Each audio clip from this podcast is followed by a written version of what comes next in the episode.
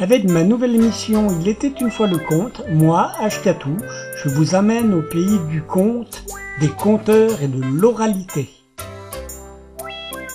Il était une fois le conte, une émission diffusée tous les mardis soirs à partir de 21h sur les ondes de Radio Laurent. Une émission écoutable, réécoutable, podcastable sur radioloron.fr. Il était une fois le conte est une émission qui peut aussi s'écouter, se podcaster, se télécharger sur le site il était une fois le conte.wordpress.com. Il était une fois le conte, une émission diffusée tous les mardis soirs à partir de 21h sur Radio Laurent. Il était une fois le conte parce que les contes disent toujours la vérité. Enfin, presque. Moi je raconte des histoires, des histoires que vous m'avez contées. Je les compte à ma manière, mais tout seul je peux pas les inventer, car du fond de mon cœur, c'est vous qui parlez. Je suis poète à mes heures, mais surtout, c'est de vous écouter parler de tout. Mais tout au long de mes rêves, et chaque fois que je m'arrête à penser, on me parle à l'oreille du courage, de tout ce qu'il faudrait changer. Mais de l'autre, j'entends qu'on préfère rester dans son coin. C'est le jour, c'est le temps, c'est dans l'air que c'est qu'on va chanter si on s'y laisse aller? C'est comme l'histoire des nuages,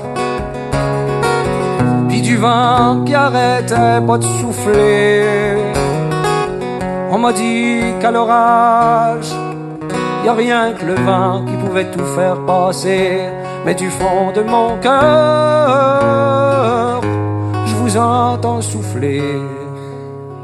Même si le vent peut faire peur, c'est lui qu'il faut chanter. À Saint-Élie Caxton, il y a bien des paroles qui s'envolent. Mais il y a encore beaucoup de grand-mères qui restent. Bonjour les gens et bienvenue pour cette 82e édition de Il était une fois le conte sur les ondes de Radio Long et ailleurs. La semaine dernière avait a vu euh, la venue dans la région en Béarn de Dan le Conteur. Euh, voilà, de Dan le donc du coup qu'on a eu en interview il y a quelques années déjà pour parler d'une d'intervention qu'il faisait à Bordeaux.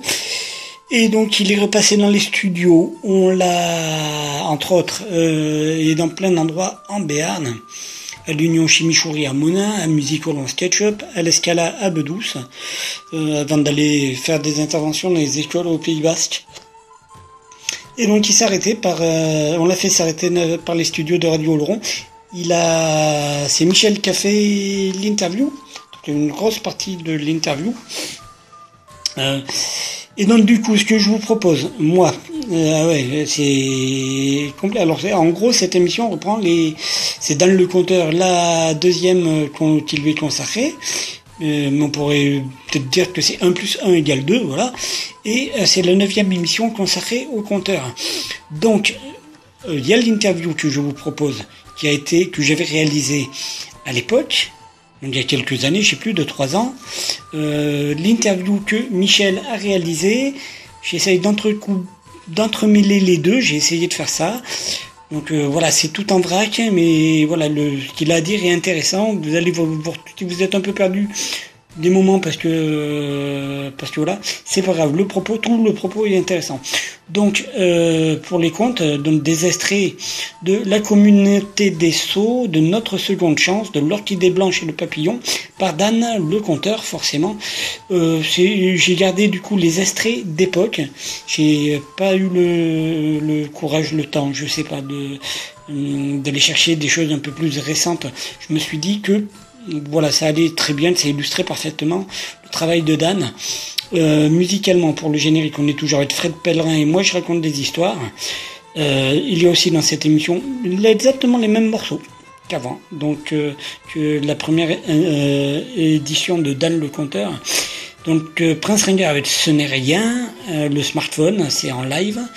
J'ai vu Trust par Dieu, j'ai vu Dieu par Trust, ce que c'est le Sherpa par Angela du Hardy, et Poète du nouveau millénaire par Nelly Hélène. Voilà, j'espère que ça vous a plu, que ça va vous plaire, pas trop vous décevoir.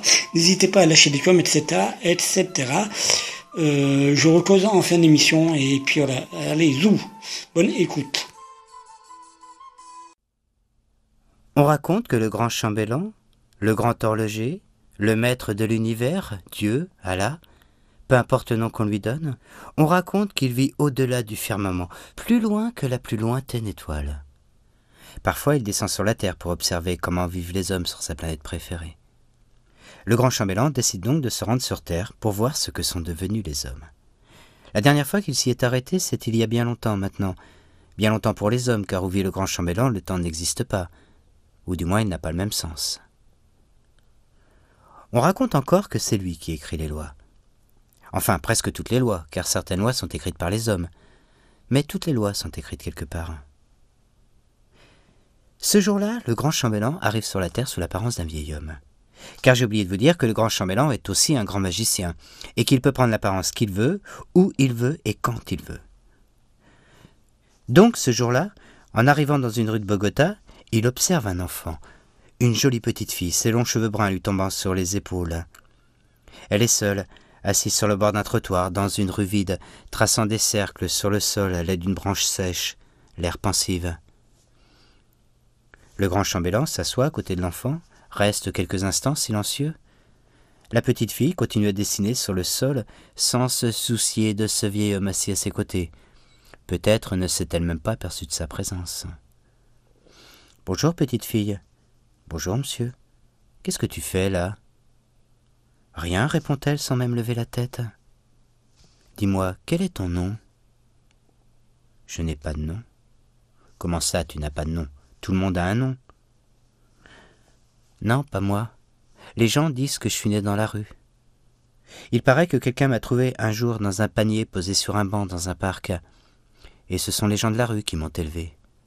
Je n'ai pas de parents, ou plutôt j'ai plein de parents. Mes parents à moi, ce sont tous les gens de la rue. Personne n'a jamais pensé à me donner un nom. Alors tout le monde m'appelle l'enfant sans nom. Et ça ne te gêne pas de ne pas avoir de nom? Oh si, des fois ça fait bizarre quand les grands sifflent ou me disent Et toi pour m'appeler? Aimerais-tu avoir un nom? Bien sûr, mais je n'en ai pas. Un enfant qui n'a pas de nom, ça ne devrait pas exister, se dit le grand chambellan. Tout le monde devrait avoir un nom.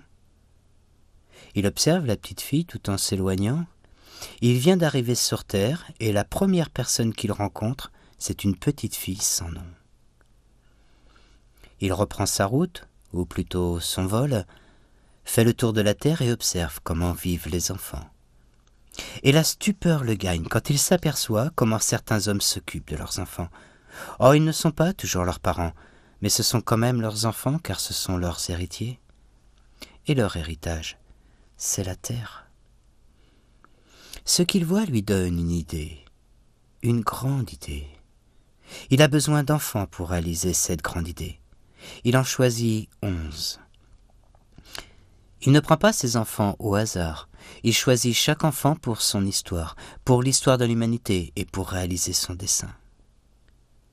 Avec le maître de l'univers, rien n'est jamais fait par hasard. Tout ce que fait le grand chambellan a un sens, tout ce qu'il pense, tout ce qu'il réalise est juste, toujours juste. Onze enfants. Il choisit donc onze enfants pour leur histoire. On y va. Il me semble hein, que tu es à 2 millions d'années-lumière de tout ce qui est de l'ordre des conventions du conte et de ce genre de, choses-là, hein, quand même.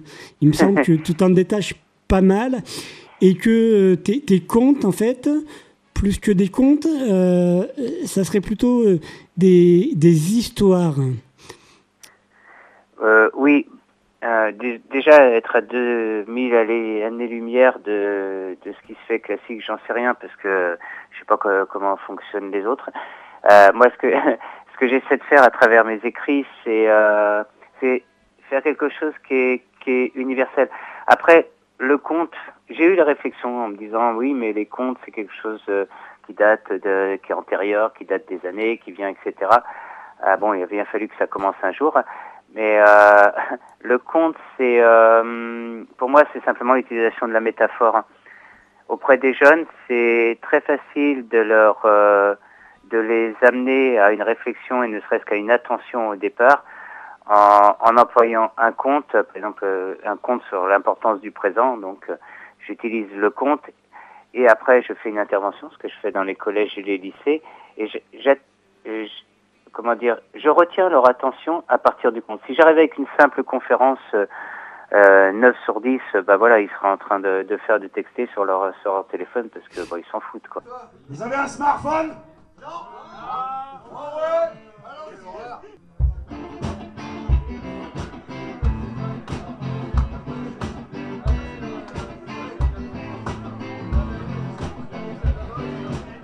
Les yeux dans ton smartphone, tu as la tête qui déconne, tu marches en mode robot, le long du caniveau, ton mal est extérieur, l'ennemi à l'intérieur, ta main épouse l'écran, ton cerveau est dedans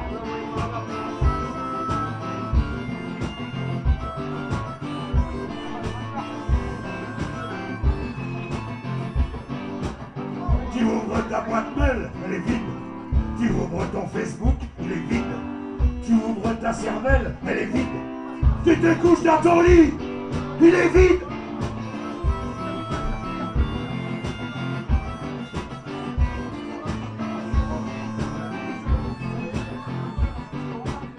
Tes amis virtuels, tes ennemis naturels, petite boîte à images, le singe est dans sa cage, petit clic sur l'espoir, mais l'écran devient noir, naufragé de l'espace, une fois courir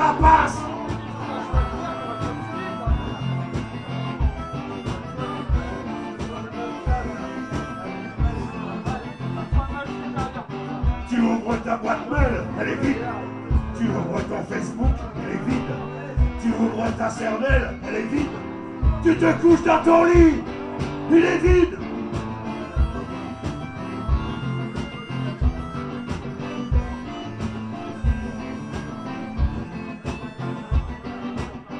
Écouteur sur la tête, la musique est en crête, le rap mélancolique, une plaque cliques sur un autre univers, à deux pas de l'enfer. Le monde est dans la boîte, mais personne pour le chat.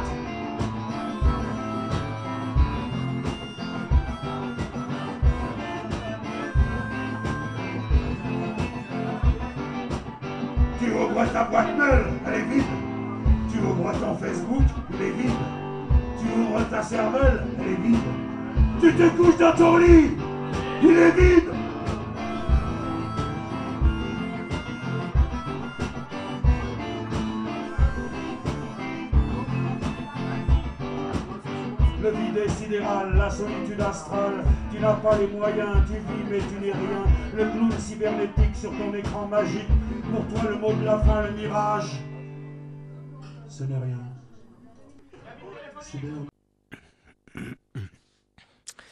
Voilà, j'accueille donc Dan le compteur. Euh, bonjour, bonjour, Dan. Bonjour.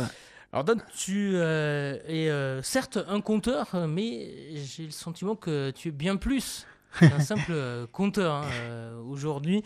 Ah, tu as un parcours d'ailleurs assez atypique, hein, donc assez rapidement déscolarisé, et c'est un petit peu l'école de la vie ensuite. Euh, qui a forgé euh, ce que tu es euh, aujourd'hui, hein, Dan. ouais, on pourrait dire ça comme ça, oui. Tu as toujours eu une certaine philosophie de vie que, que, tu... Pas, pas avant 97. ah, c'était aussi une manière...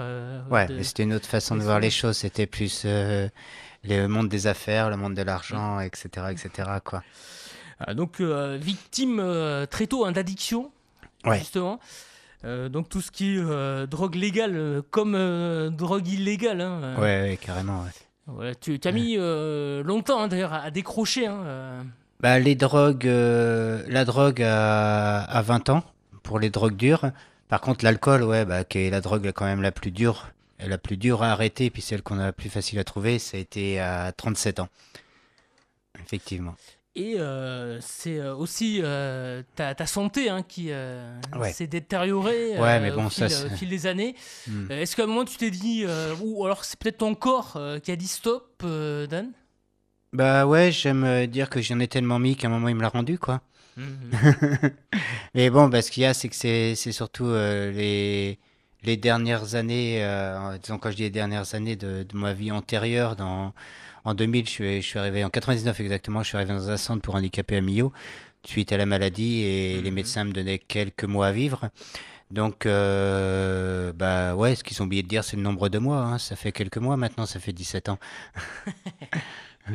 Voilà, par contre, euh, ouais, tu t'as euh, jamais fait euh, de cure de désintoxication euh, Non.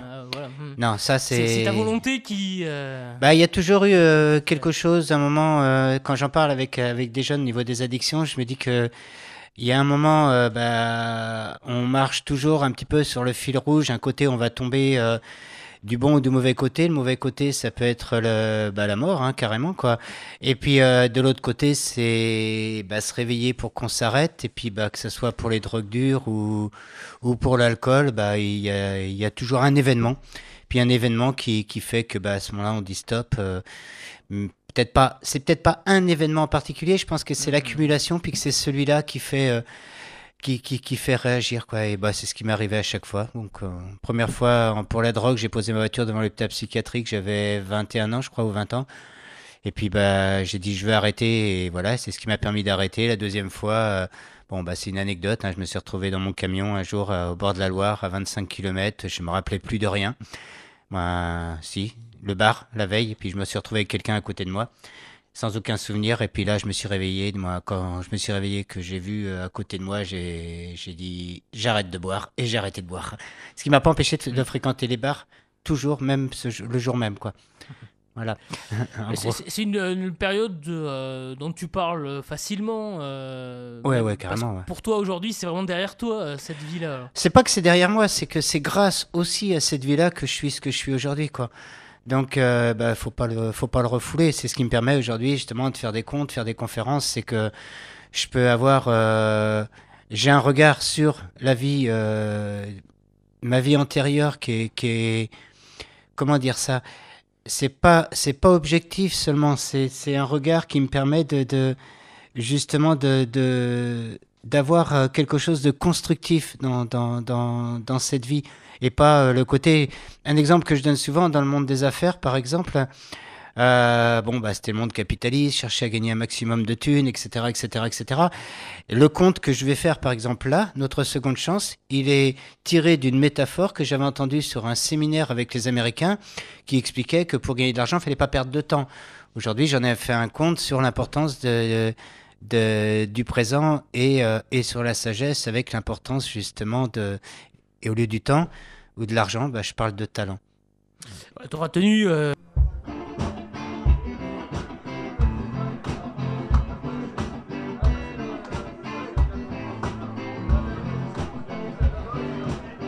Les œufs dans ton smartphone, tu as la tête qui déconne, tu marches en mode robot le long du caniveau, ton mal est extérieur, l'ennemi à l'intérieur, ta main épouse l'écran, ton cerveau est dedans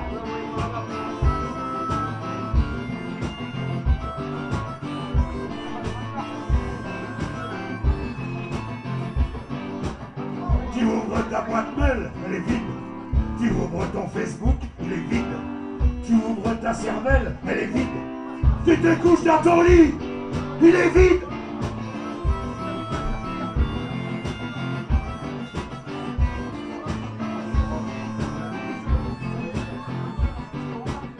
Tes amis virtuels, tes ennemis naturels, petite boîte à images, le singe est dans sa cage, petit clic sur l'espoir, mais l'écran devient noir, naufragé de l'espace, une pour les rapaces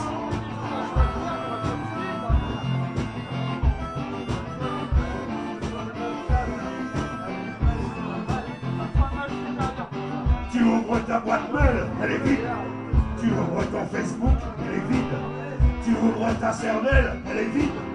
Tu te couches dans ton lit, Il est vide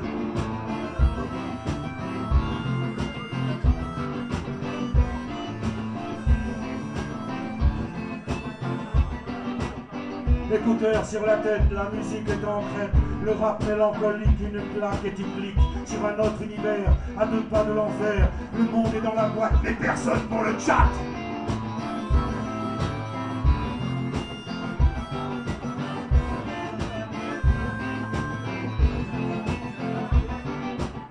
Tu ouvres ta boîte mail, elle est vide.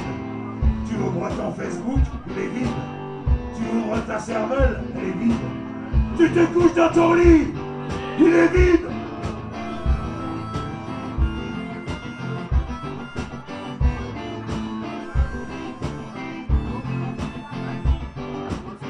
Le vide est sidéral, la solitude astrale. Tu n'as pas les moyens, tu vis mais tu n'es rien. Le clown cybernétique sur ton écran magique. Pour toi, le mot de la fin, le mirage. Ce n'est rien.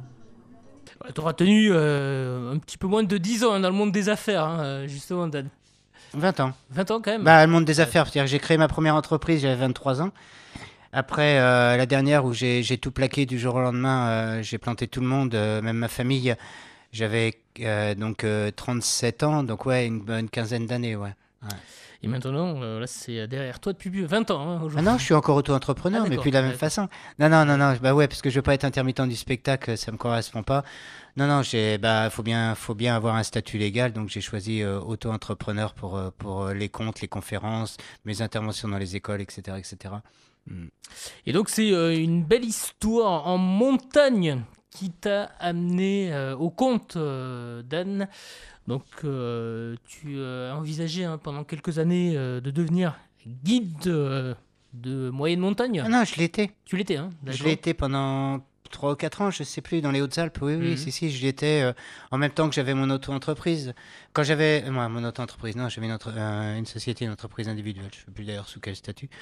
Euh, non, en même temps que j'avais cette entreprise que je vendais bon, pour les magasins de souvenirs, les bureaux de tabac, etc. À côté de ça, l'hiver, j'étais. Je suis conducteur de téléski euh, dans les Hautes-Alpes et l'été, j'étais accompagnateur en moyenne montagne. L'un n'empêche pas l'autre. hein.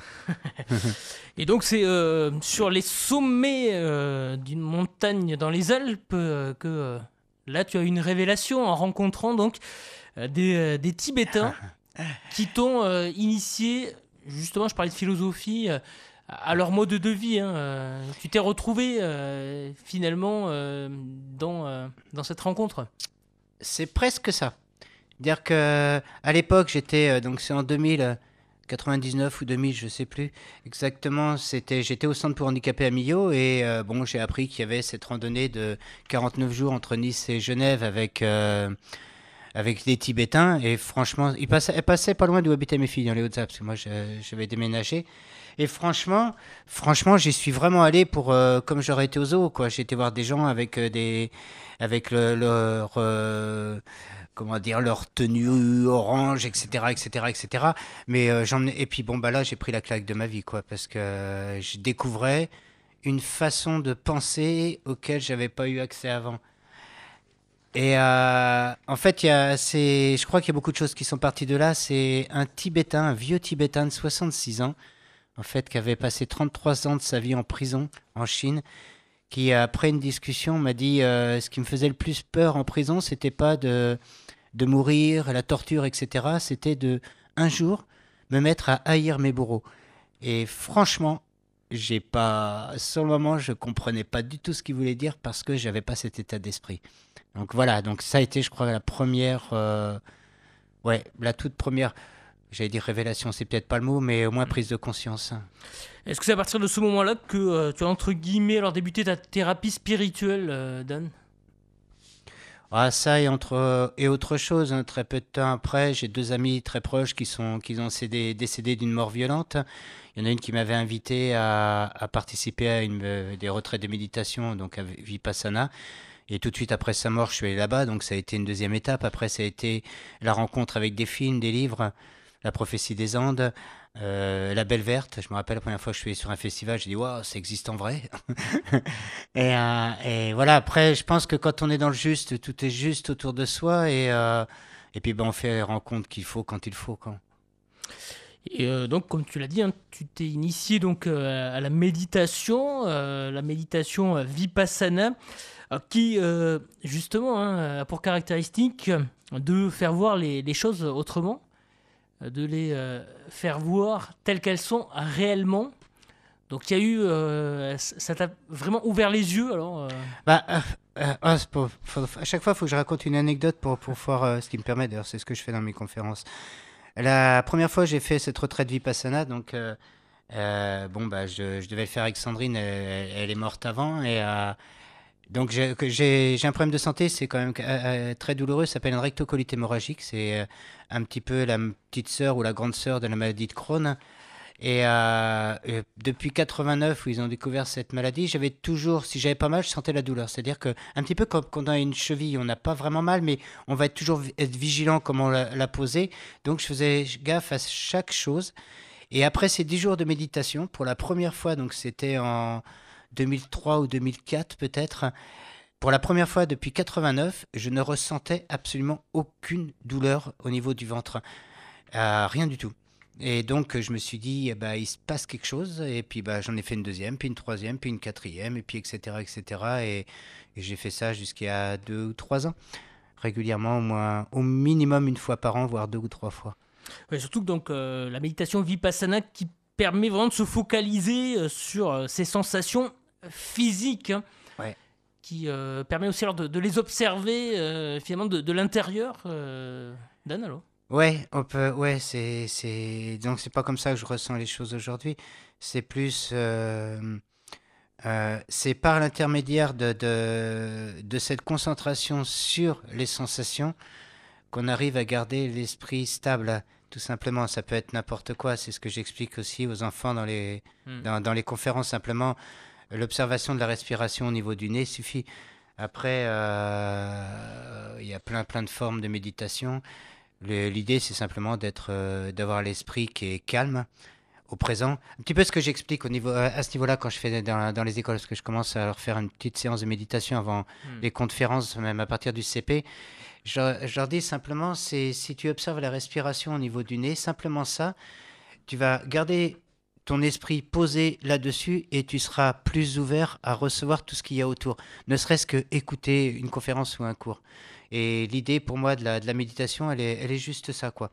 Avoir une bonne émotion à l'instant présent, c'est ce que je développe d'ailleurs dans mes, dans mes, dans mes conférences. Mmh. Voilà, ça se passe euh, tout simplement euh, au, niveau de la respiration. Hein. Non, pas, pas nécessairement. La respiration, c'est pareil, c'est un outil. Ça se passe au niveau de garder l'esprit serein et calme, mmh. de garder une, une fréquence d'énergie qui, qui, soit, qui soit stable. À mon avis, hein, je veux dire, ça n'engage que moi ce que je dis, parce que c'est un peu, c'est plus mmh. du ressenti après euh, bah, 15 ans de méditation aujourd'hui. Et donc c'est euh, en 2000 que euh, Dan, alors tu as commencé à œuvrer, comme tu dis, euh, sur toi. Alors? Ouais. Disons que le, peut-être après le commencement, on ne sait jamais où ça commence parce que c'est un événement quand suit un autre, etc., etc., des rencontres. Mais je crois que la première fois que, que vraiment j'ai pris conscience que je voulais changer quelque chose, ouais, ça doit être en 2000 ou 2001. en fait, ils m'ont enlevé une partie du côlon.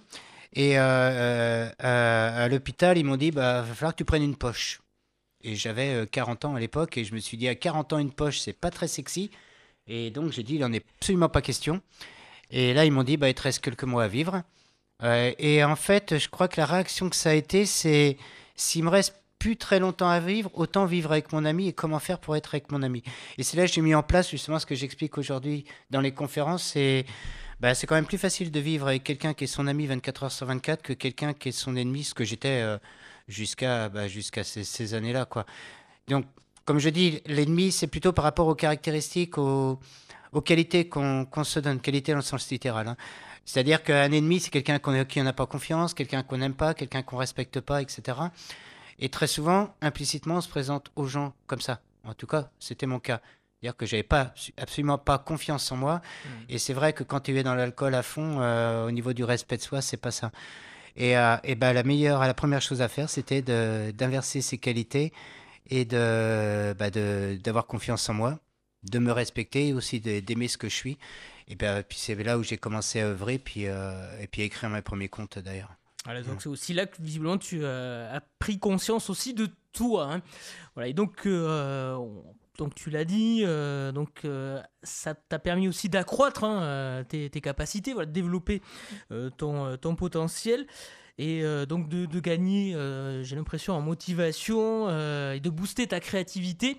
Donc c'est dès 2003 hein, que euh, tu écrivais donc ton premier euh, spectacle. Hein, ouais, tout de suite après, après un retour justement de, retraite de méditation, j'étais, j'étais chez, bah, chez, chez, des jeunes à Montpellier et en fait je me suis couché un soir et il y a un texte qui a circulé dans la tête, La route ou le sentier. Moi c'est le titre d'un livre et mon premier spectacle, donc il n'est pas encore écrit. le livre il, il, existe plus parce que c'est en auto-édition et, euh, et en fait ça a défilé dans ma tête et J'arrivais plus à dormir. J'ai écrit 5-6 euh, lignes, les principaux. J'ai dormi comme un bébé. Le lendemain, par contre, ce qui m'arrivait euh, exceptionnellement, je me suis réveillé dès 7 heures et j'ai écrit pendant 12 heures non-stop. Et moins d'un mois après, je faisais mon premier spectacle euh, dans une salle de Montpellier, en fait. Ça a été très, très rapide, ouais. Et comme tu aimes à le dire, hein, comme tu ne rates jamais rien, tu fais toujours autre chose. Ah et en parallèle, donc, tu as donné naissance donc à la communauté des sauts ouais. également. Alors ça aussi, hein, euh, c'est euh, un petit peu euh, sous l'impulsion voilà, de, de, ces Tibétains. Il traversa des océans, des déserts, des montagnes, voyagea pendant très longtemps et arriva enfin à la porte de la communauté des dieux. Devant lui se tressait un, un grand portail blanc taillé dans la falaise. Une grande inscription couleur or était gravée en arc de cercle juste au-dessus du portail. Communauté des dieux. Il fit teinter la cloche. Diling, diling. Le portier fit son apparition. C'est pourquoi Puis-je parler à Dieu? Lequel? Vous savez, ils sont nombreux ici. Je sais pas, moi. Dieu? Dieu, quoi. Euh, je sais pas, moi, le dieu des dieux, le, le big boss, le grand patron, le dieu. Ah, bah, il suffit de le demander. Et dans la seconde qui suivit, Dieu se trouva devant lui. Quand on demande Dieu, il répond tout de suite à ce qu'on dit. Je suis le Dieu président de l'Assemblée des dieux. Je suis le représentant des dieux auprès des humains. Que puis-je faire pour vous? Et l'homme lui posa la question. Pourquoi les humains ne sont-ils pas des dieux? Dieu regarda l'homme pendant quelques instants. C'est une bonne question. Pourquoi ne pas la poser directement à l'assemblée des dieux? Juste le temps d'un clignement des yeux, et l'homme se retrouva à l'assemblée des dieux. C'était une grande pièce très éclairée, une sorte de dôme en verre. À travers les murs transparents, l'homme pouvait voir les étoiles, le cosmos. Il pouvait aussi voir la Terre. C'était la première fois que l'homme voyait la, la Terre de si haut. Elle était belle vue de là-haut. Elle était ronde. Il suffisait qu'il regarde un lieu précis pour en voir tous les détails, comme s'il y était. Il se concentra sur sa ville, sur son quartier, sur sa rue. Il aperçut les enfants qui jouaient dans sa rue. Madame Michaud qui criait après eux comme d'habitude. Et là, dans le dôme, les dieux. Des centaines de dieux, des milliers de dieux étaient présents. Il y avait des dieux de toutes les races, de toutes les couleurs. Il en reconnut quelques-uns qu'il avait vus dans des livres. Il y avait même les dieux des animaux, les dieux des arbres, les dieux des fleurs, tous les dieux. Le Dieu, président de l'Assemblée des dieux, s'adressa à lui. Vous vous demandez pourquoi les humains ne sont pas des dieux. Pouvez-vous nous expliquer pourquoi vous désirez accéder à la communauté des dieux? L'homme prit son courage à deux mains. Nous, les humains, maintenant nous savons faire autant de choses que vous, les dieux. Nous savons transformer les forêts en désert et faire pousser des forêts où il n'y avait aucun arbre avant. Nous pouvons remplacer les vallées par des lacs immenses. Et nous pouvons créer des déserts où vous y aviez mis des lacs. Nous pouvons traverser les montagnes. Nous pouvons même les détruire si c'est nécessaire. Nous pouvons même creuser des tunnels sous les mers. Nous sommes capables de voler. Nous pouvons discuter avec quelqu'un qui se trouve à des centaines de kilomètres de nous. Nous sommes même capables de créer le jour où vous, les dieux, vous aviez fait la nuit, grâce à l'électricité. Et on ne fait que commencer. Imaginez ce que nous serions capables de faire si nous étions des dieux. L'assemblée des dieux écoutait.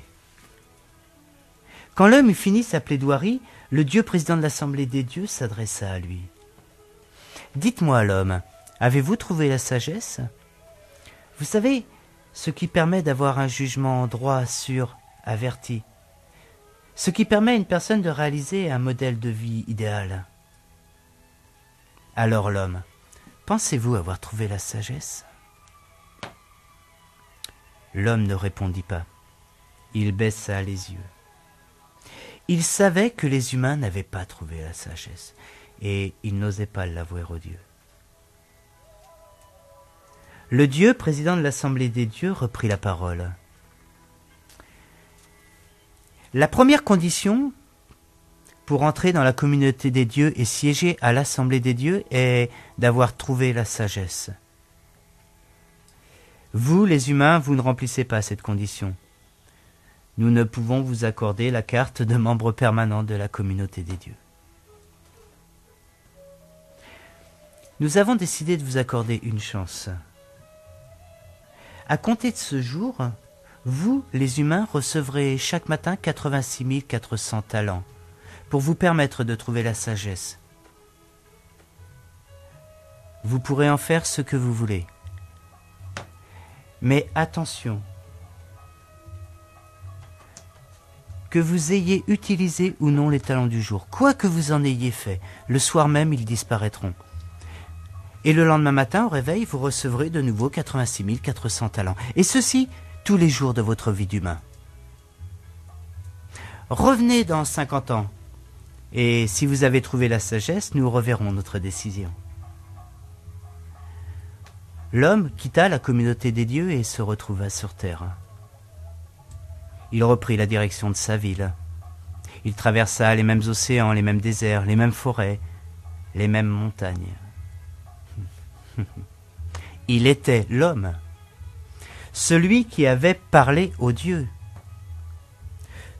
celui qui a permis aux humains de posséder les talents, les 86 400 talents quotidiens, celui grâce à qui les humains seront acceptés à la communauté des dieux celui grâce à qui les humains siégeront à l'assemblée des dieux, celui qui permettra aux humains de devenir des dieux. Quand il arriva chez lui, tout le monde était déjà au courant. L'homme avait osé. Il était allé voir le Dieu et leur avait posé la question. Avec ma nouvelle émission Il était une fois le conte, moi, Ashkatou, je vous amène au pays du conte, des conteurs et de l'oralité. Il était une fois le conte, une émission diffusée tous les mardis soirs à partir de 21h sur les ondes de Radio Laurent. Une émission écoutable, réécoutable, podcastable sur radioloron.fr.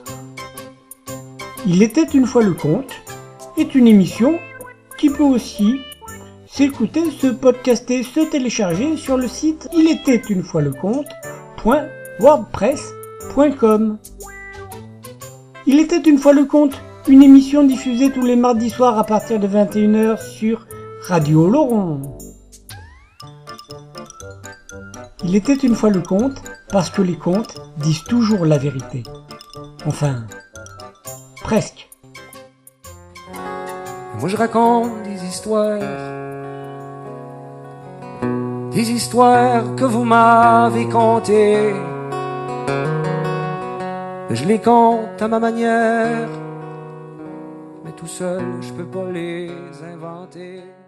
Finalement, tu, Non, tu pas as- du tout, non en fait. Moi, pas, euh, pas du tout. C'est c'est lié. Mais euh, non, en fait, c'est.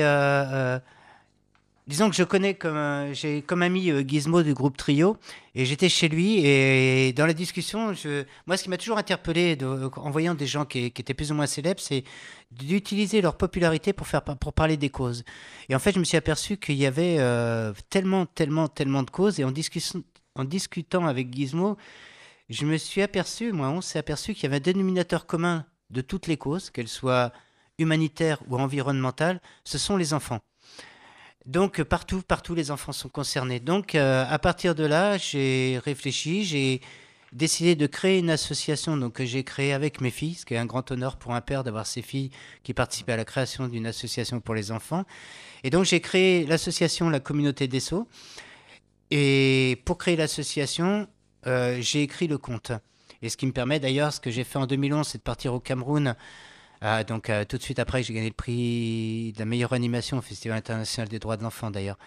Il y a donc je repars cette année et je fais exactement ce que je fais en France, c'est-à-dire que je fais des interventions euh, à partir de ce compte sur euh, pas sur les droits de l'enfant, mais j'utilise les droits de l'enfant, ce compte pour parler des notions de respect de soi. Dans le sens où ce que j'explique aux enfants comme aux adultes, si tu veux que les autres te respectent, bah, commence par te respecter toi. Il n'y a pas de raison qu'ils le fassent pas, si toi tu, qu'ils le fassent si toi tu le fais pas d'abord. Donc voilà. Et donc c'est cette notion-là que, que j'essaye de, de, d'apporter par rapport au- aux droits de l'enfant en tout cas. Voilà, donc la communauté euh, des sceaux qui euh, aussi donc respecte euh, la, la charte euh, de la Convention internationale euh, de droits de l'enfant. hein. Tu t'appuies aussi pour mener tes actions euh, sur, sur cette convention. La charte et la convention internationale, ouais. Surtout la charte, j'ai créé une affiche. On a créé une affiche où y a qui est, reprise par rapport à la convention internationale des droits de l'enfant. Euh, où par exemple, il y a des choses que je modifie. euh, dans dans, dans la, la convention, il est inscrit chaque enfant a un droit au logement et à la nourriture. Ça me plaisait pas totalement, que pour moi c'est incomplet. J'ai rajouté à droit à un logement décent et une nourriture saine. Et je pense qu'il y a des petites choses comme ça qui ont été oubliées à ce moment-là et c'est bien de les remettre à jour aussi. Moi, je, je dis pas ça, je, je sens en toute humilité, je dis simplement c'est par rapport à, des, des prises de conscience tout seul en me disant merde, c'est quand même euh, des oublis qui paraissent importants parce qu'un logement ça peut être un tonneau et une nourriture ça peut être la merde de, qu'on trouve dans les poubelles quoi. Et donc euh, aujourd'hui, avec la communauté des sceaux, euh, tu soutiens aussi euh, des projets d'associations d'aide à l'enfance, hein, un petit peu partout en Alors, France. Non, pour l'instant, pour l'instant, on est la, la communauté des Sceaux est un peu en stand-by parce que euh, je l'ai fait tourner pendant un long moment sur plein de choses, mais j'avais des gros gros soucis financiers personnels, donc j'arrivais pas à j'arrivais pas à déjà m'en sortir tout seul. Donc faire tourner une association, c'est assez difficile dans ce cas-là, ne serait-ce qu'au niveau de l'esprit. Et donc, euh, bah, maintenant que je commence à pas mal tourner partout en France et voire même à l'étranger, euh, bah, je vais remettre en route. Et ce que tu dis, c'est la, deux- c'est la deuxième phase. La première phase, c'est de faire des produits dérivés. Donc, il y a la partie, euh, je dirais, conférence, euh, communication que, que je fais, ou même spectacle que je fais à partir de la communauté des sauces. Ça, c'est une première étape. Il y a le livre. le. Mhm. Il y a le livre. Bon, le livre, c'est important aussi parce que ça permet de rentrer des sous à la sauce. Mais euh, le livre, euh, il n'est pas au profit de l'association. Il y a un pourcentage des droits d'auteur qui reviennent à l'association, hein, je précise. Après, la deuxième étape, c'est créer des produits dérivés. Donc, pour l'instant, il y a les affiches. J'ai des puzzles de l'affiche qui sont prêts. que les, les- j'ai les, les prototypes dans, bah, dans la voiture ou chez ma mère, peut-être. Euh, il y a voilà, il y a des verres à jus de fruits qui sont prévus, etc. Des produits dérivés avec les droits de l'enfant dessus, de manière à récolter de l'argent. Et l'idée, c'est un- une aide. C'est pas euh, financer des projets, c'est l'aide au financement. Si je peux me permettre, en, quelques secondes, je peux m'expliquer. C'est-à-dire qu'une association qui, euh, qui va monter un projet en France ou à l'étranger va chercher un moyen pour récolter de l'argent pour financer ce projet. On va prendre euh, l'exemple d'une association qui a un projet qui lui revient à 10 000 euros. Euh, elle va faire quoi? Elle va faire un concert, elle va faire un loto, elle va faire voilà plein de petites choses comme ça pour récupérer des sous. Et dans une grande, grande majorité des cas, elle va récupérer soi- c'est 70% de la somme, c'est-à-dire 7 000 euros. Nous, c'est là où la communauté des, faux, des sceaux, j'aimerais qu'on intervienne. C'est-à-dire que quand ce projet arrive financièrement à ce niveau-là, ils nous prennent contact avec nous et si le, si le projet est retenu, nous, on leur remet la somme qui leur manque pour arriver. Sinon, ils sont obligés de réduire leur projet à la somme qu'ils ont. Voilà, l'idée de la communauté des Sceaux, en fait, c'est ça plutôt. Et donc, euh, plus que jamais aujourd'hui, euh, tu t'engages, euh, Dan, à construire un monde digne des enfants. Oh, je dirais pas ça comme ça. Je m'engage simplement à, à être heureux et à faire en sorte que d'être le plus juste dans ce que je fais. Et après, c'est un peu ce que, ce que, ce que j'explique, ça me fait penser à des phrases toutes simples que je, dis aux enfants. Euh, il y a une phrase des Indiens Navarro qui d'ailleurs est dans la communauté des Sceaux, le livre, qui dit Nous n'avons pas à apprendre les bonnes manières à nos enfants, ils en sont simplement les témoins. Dire, euh, il suffit de faire les choses et puis euh, parfois euh, ne pas dire ce qu'il faut faire, simplement le faire et puis si c'est juste, bah, peut-être que les autres copieront, mais en tout cas en ce qui me concerne, ça, ça les, ça les concerne. À partir du moment où moi j'estime que je fais dans le juste. Voilà, rappelez avant tout que ce sont euh, des êtres humains avec des droits et une dignité. Euh, D'ailleurs, c'est un peu le thème hein, euh, de ce conte, donc sous forme de conte d'initiatique que tu as écrit, hein, La communauté des sceaux, où justement ce sont euh, 12 enfants qui se réunissent pour créer et, signer leur sceau avec justement alors les, droits euh, modifiés euh, dont tu nous parlais il y a quelques instants. euh, Voilà, c'est ça. En, en fait, bon, que je dis modifié, c'est c'est pas vraiment modifié, c'est qu'il y a des petites choses qui, qui me paraissaient. par exemple, dans la Convention internationale des droits de l'enfant, il est inscrit droit à l'instruction. Moi, sur la fiche, j'ai mis droit d'apprendre à lire, écrire et à compter gratuitement. Euh, ce qui me paraît quand même aussi important. Mais bon, que ça soit compréhensible par les enfants, c'est surtout ça qui est important.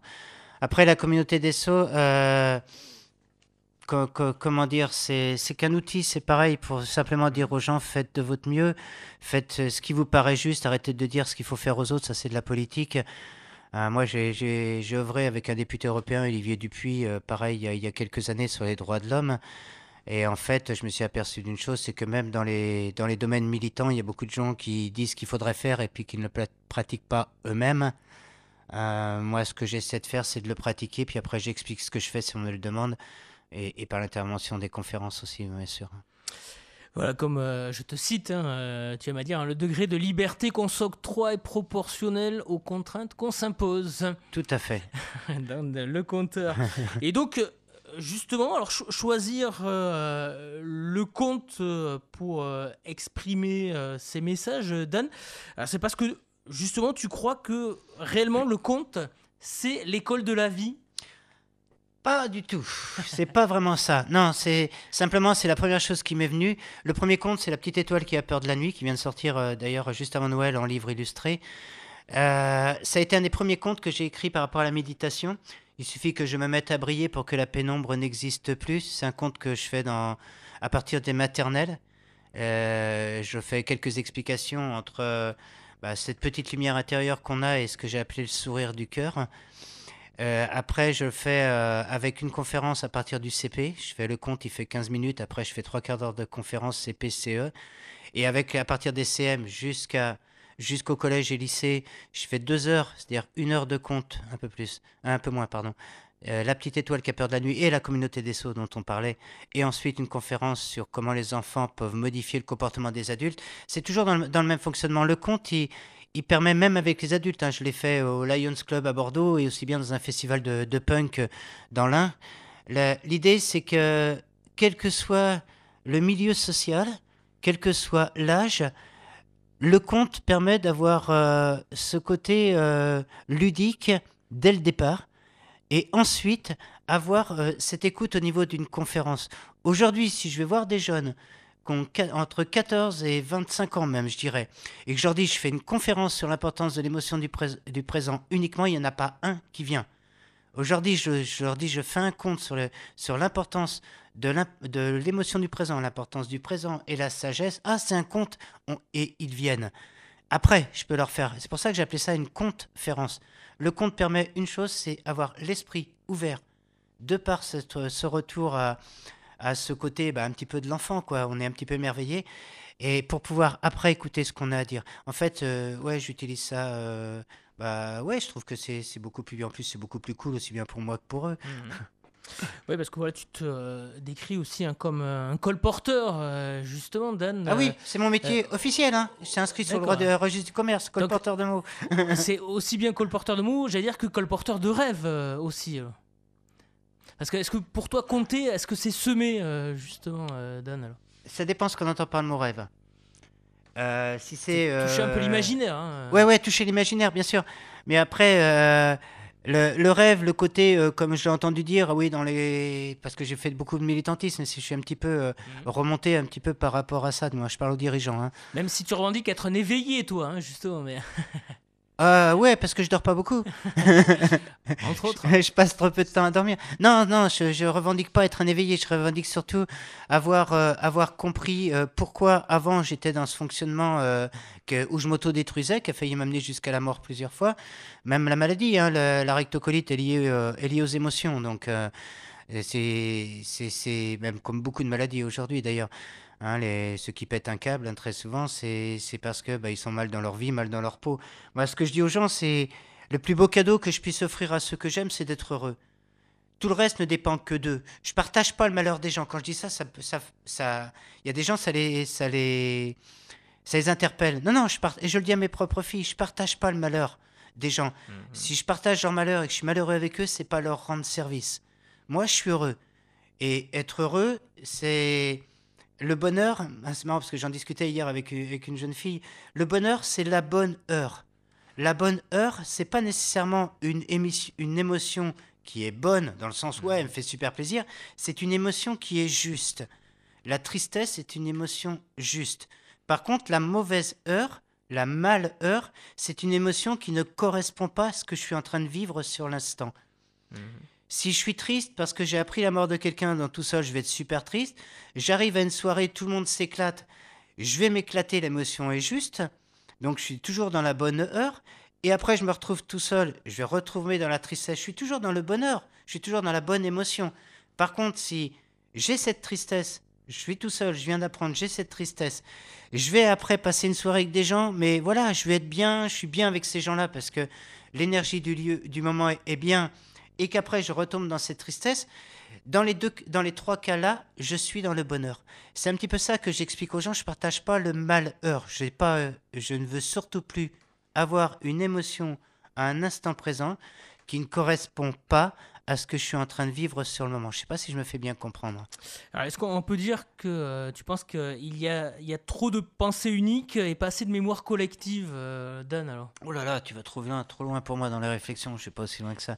Non, je veux dire simplement, c'est que pour euh, répondre à ta question d'une autre façon, euh, je, c'est ce que j'amène dans, les, dans ma façon de penser. J'explique aux gens une forme de pensée qui est la mienne, qui a, évolué, qui évolue en permanence. C'est pour ça que d'une année sur l'autre, je peux faire une conférence sur le même thème. Je vais pas dire les mêmes choses parce que bah, plus j'évolue, plus je comprends certaines choses et plus je les comprends, plus les mots vont être justes. Mais ce que j'explique, euh, et surtout dans les, à partir du collège, lycée, c'est que plus on a accès à de formes de pensée, plus on a de possibilités de choix. Plus on a de possibilités de choix, plus on a d'espace de liberté. L'inverse, c'est la pensée unique, justement. Donc, ce que j'explique aux jeunes, c'est pas, écoutez pas seulement ce que je vous dis et essayez de le mettre en application. Je suis pas un gourou, quoi. C'est essayez de vous ouvrir un maximum de formes de pensée, même si elles, sont, elles vont complètement à l'encontre de la vôtre. Pas pour euh, adhérer, mais pour comprendre leur fonctionnement. Dedans, quelle que soit la forme de pensée, il y a peut-être toujours quelque chose qui, bah, nous paraît juste peut-être dedans, mais qui est peut-être mal euh, euh, introduit dans un ensemble. Je sais pas si... euh, euh, je vais prendre l'exemple du Front National, parce que bon, ils sont complètement à l'opposé. Moi, je discute avec des gens du Front National. Il y a des gens, ça les interpelle. Pourquoi? Parce que si je leur demande comment, pourquoi ils comprennent, ils, parlent de cette façon-là, ils, fonctionnent de cette façon-là, c'est le meilleur moyen pour qu'après ils me demandent comment moi je pense. Et je pense que la meilleure façon de faire changer quelqu'un d'avis, c'est pas de, de lutter contre lui, c'est de lui expliquer pourquoi toi tu fonctionnes de cette façon-là. Et si tu es heureux dans ton fonctionnement, et si la personne voit que tu es heureux dans, son dans ton fonctionnement, qu'elle n'est pas heureuse dans le sien, elle va nécessairement regarder comment, pour, comment tu fonctionnes et pourquoi tu fonctionnes comme ça. Et pour moi, c'est le meilleur moyen que j'ai trouvé pour faire changer la vie des gens. Mais bon, tu vas à l'encontre de ces discours, hein, justement, euh, privés d'ancrage, puisque tu es quand même un conteur, Dan. j'ai l'impression qu'il t'éloigne hein, de plus en plus du, conte traditionnel. Est-ce que, par le biais de tes spectacles, tu es aussi en recherche d'une parole originale? Qu'est-ce que tu veux dire par là, une parole originale? Mais Quelque chose qui euh, est vraiment propre à toi euh, et uniquement à toi. C'est pas, c'est que... pas du tout ça. C'est, c'est, euh, c'est un peu ce que j'explique dans, certains posts que je mets ou dans le livre. J'espère qu'il va sortir en 2019, justement sur les conférences. C'est ce que j'appelle la vigilance, que j'explique dans mes, conférences, cette vigilance, c'est à chaque fois que je trouve, que ce soit pour un mot, une action ou une pensée, à chaque fois que je trouve quelque chose de plus précis, je vais, euh, je vais avoir la vigilance de l'utiliser. Je vais, je, vais essayer d'être clair dans l'explication. Si, euh, pour euh, n'importe quelle habitation, je connais le mot maison, je vais dire une maison en bois, une maison à paille, une maison dans la montagne, une maison ici, une maison en pierre, etc., etc., etc. Et j'entends quelqu'un à côté de moi qui, dans une discussion, parle d'un chalet. Et c'est exactement ça que je veux expliquer. Cette maison en bois dans les montagnes, ça s'appelle un chalet. Donc, je vais avoir la vigilance la prochaine fois d'utiliser le mot chalet. Donc, d'utiliser le mot le plus juste que je connaisse pour expliquer ce que j'ai à dire. Et je vais faire ça pour absolument tout. Dès que je, trouve le mot le plus juste, je vais avoir la vigilance de me dire la prochaine fois utilise-le. Et ça, c'est simplement euh, arriver à pouvoir expliquer les choses.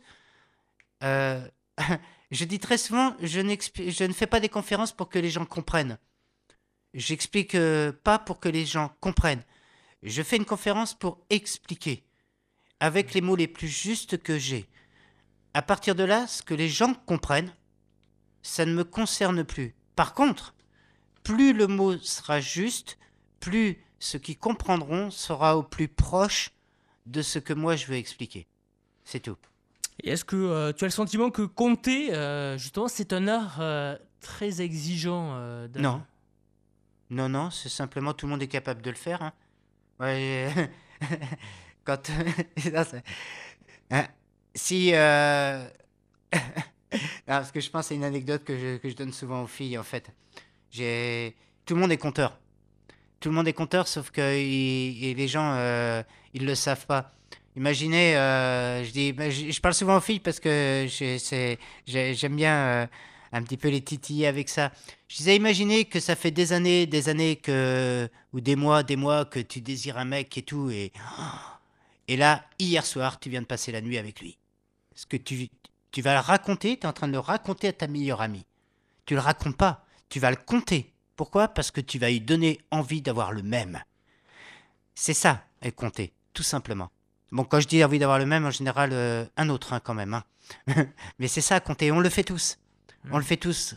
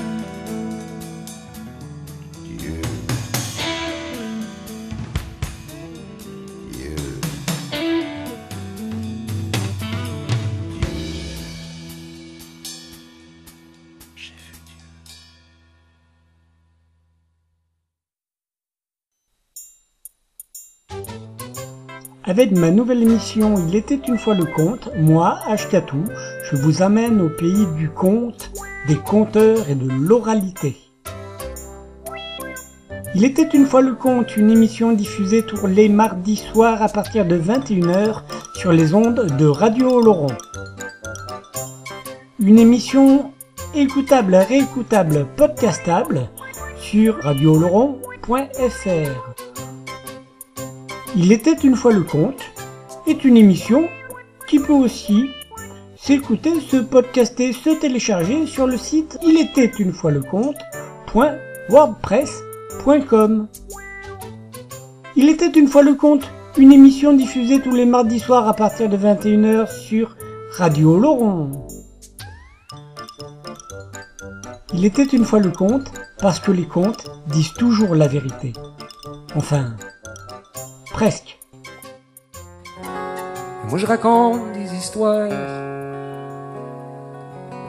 des histoires que vous m'avez contées. Je les compte à ma manière, mais tout seul je peux pas les inventer. Euh, dans, dans- dans- dans cette histoire-là, je crois qu'il pourrait écrire un bouquin ou deux ou une trilogie tellement euh, euh, tellement au final, tu as tous les ingrédients pour faire euh, une bonne saga. Quoi. Ouais, ouais. C'est marrant que tu me dises ça parce que c'est, on m'a déjà, on m'a déjà fait la réflexion à quelqu'un bah, qui, est, érudit dans le domaine de l'écriture. hein. Il m'a dit un jour, mais pourquoi tu fais pas un roman? Je suis en train d'écrire un roman euh, et pour, pour, pour faire une parallèle, et il fait 120 pages. Un jour, je le présente à quelqu'un, je lui dis, mais je voudrais faire 360 pages. Il me dit, mais t'as pas besoin, tout est dans les 120 pages. Et dans le conte, c'est un peu ça. C'est-à-dire qu'à travers un conte qui fait 30 minutes quand je le raconte, Mhm. euh, bah, il n'y a pas besoin d'en dire plus parce qu'en fait, pour moi, le conte ou, ou une écriture, une écriture comme moi je la conçois, parce que bon, je suis pas un très grand lecteur, hein, les pavés c'est pas mon truc. Euh, euh, c'est plus euh, le conte est fait là, est fait à l'origine, ouais, d'où le, le mot, pour créer l'imaginaire, pour créer des images et et, et inventer euh, sa, sa- sa- son petit film à l'intérieur. Comme je dis aux enfants quand je suis en, ce- quand je fais dans les écoles, moi je suis la télé, vous le dessin animé il est dans votre tête. Mm. Et c'est un petit peu pour les adultes, c'est pareil. Il n'y a pas besoin de de, de sortir d'état et d'état euh, trois trois volumes comme tu disais avec une saga euh, pour pour dire des choses. Moi c'est un, c'est un exemple que je prends je prends très souvent parce que bon tout le monde le connaît, c'est l'exemple du Petit Prince. Oui. Un livre qui est hyper fin. Eh ben voilà, là, avait l'exemple là, il y en a un film d'une heure et demie. Oui, c'est ça. Ouais. Ouais, ouais. C'est, euh, et c'est vraiment, euh, c'est vraiment ce qui fait la richesse, me semble-t-il, de tes, de tes petits contes, de tes petites histoires. C'est vraiment euh, presque entre, enfin, à chaque phrase ou chaque mot, t'as, euh, t'as de quoi faire euh, trois heures de débat derrière. euh, enfin, oui, c'est- c'est c'est- souvent ce qui se passe. c'est- ouais, ouais, c'est- ouais, non, mais c'est ça. Et je pense que euh, véritablement, alors moi qui ai plutôt l'habitude de dire que que dans le conte il y a des y a des petits trucs de bien planqués qui sont là pour euh, entrer dans le cœur des hommes et des femmes de la terre pour qu'un jour on vive dans un monde meilleur entre guillemets, ouais, dans un monde meilleur, etc. Je pense que véritablement, là, pour le coup, toi, tes histoires euh, euh, sont là-dedans. Non, non, non, tes histoires sont faites pour amener les gens véritablement à s'interroger, peut-être même inconsciemment, euh, et à les rendre meilleurs, quoi, en fait. Et c'est c'est euh, vraiment ça, je trouve euh, vraiment assez. euh, outre le fait que du coup tes comptes, que, que tu t'écartes des sentiers déjà tout tracés euh, par euh, par euh, 2000 ans, 3000 depuis les origines des contes, euh, quand les gens ont commencé à se raconter des histoires, pour euh, moins avoir peur de la nuit euh, et pour en Mm. attendant que le que le soleil réapparaisse, etc.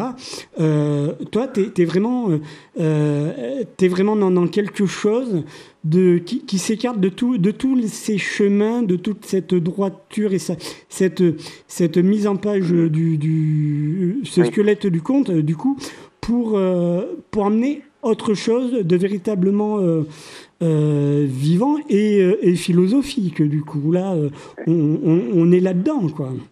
Oui, ce qu'il y a, c'est que l'avantage que j'ai, un jour, je, discutais avec un prof de philo dans un lycée où, je faisais une intervention, et je disais l'avantage que j'ai. Moi, j'ai quitté l'école, j'avais 16 ans. Après, juste un CAP d'horticulture et première année de BEP. J'ai jamais euh, eu suivi un cours de philosophie de ma vie. Donc, j'ai pas de référence. Mm. Ce qui fait que, par exemple, là, sur l'importance du présent, euh, les gens me disent c'est comme un tel, tel philosophe. J'y mets, je connais même pas le nom. j'ai, j'ai pas appris à écrire. J'ai jamais fait une dissertation de ma vie. Ce qu'il y a, c'est que c'est pour ça que peut-être que la façon d'écrire euh, est, est atypique parce que justement, j'ai pas tous ces tous ces codes d'écriture Mm. qu'on va trouver.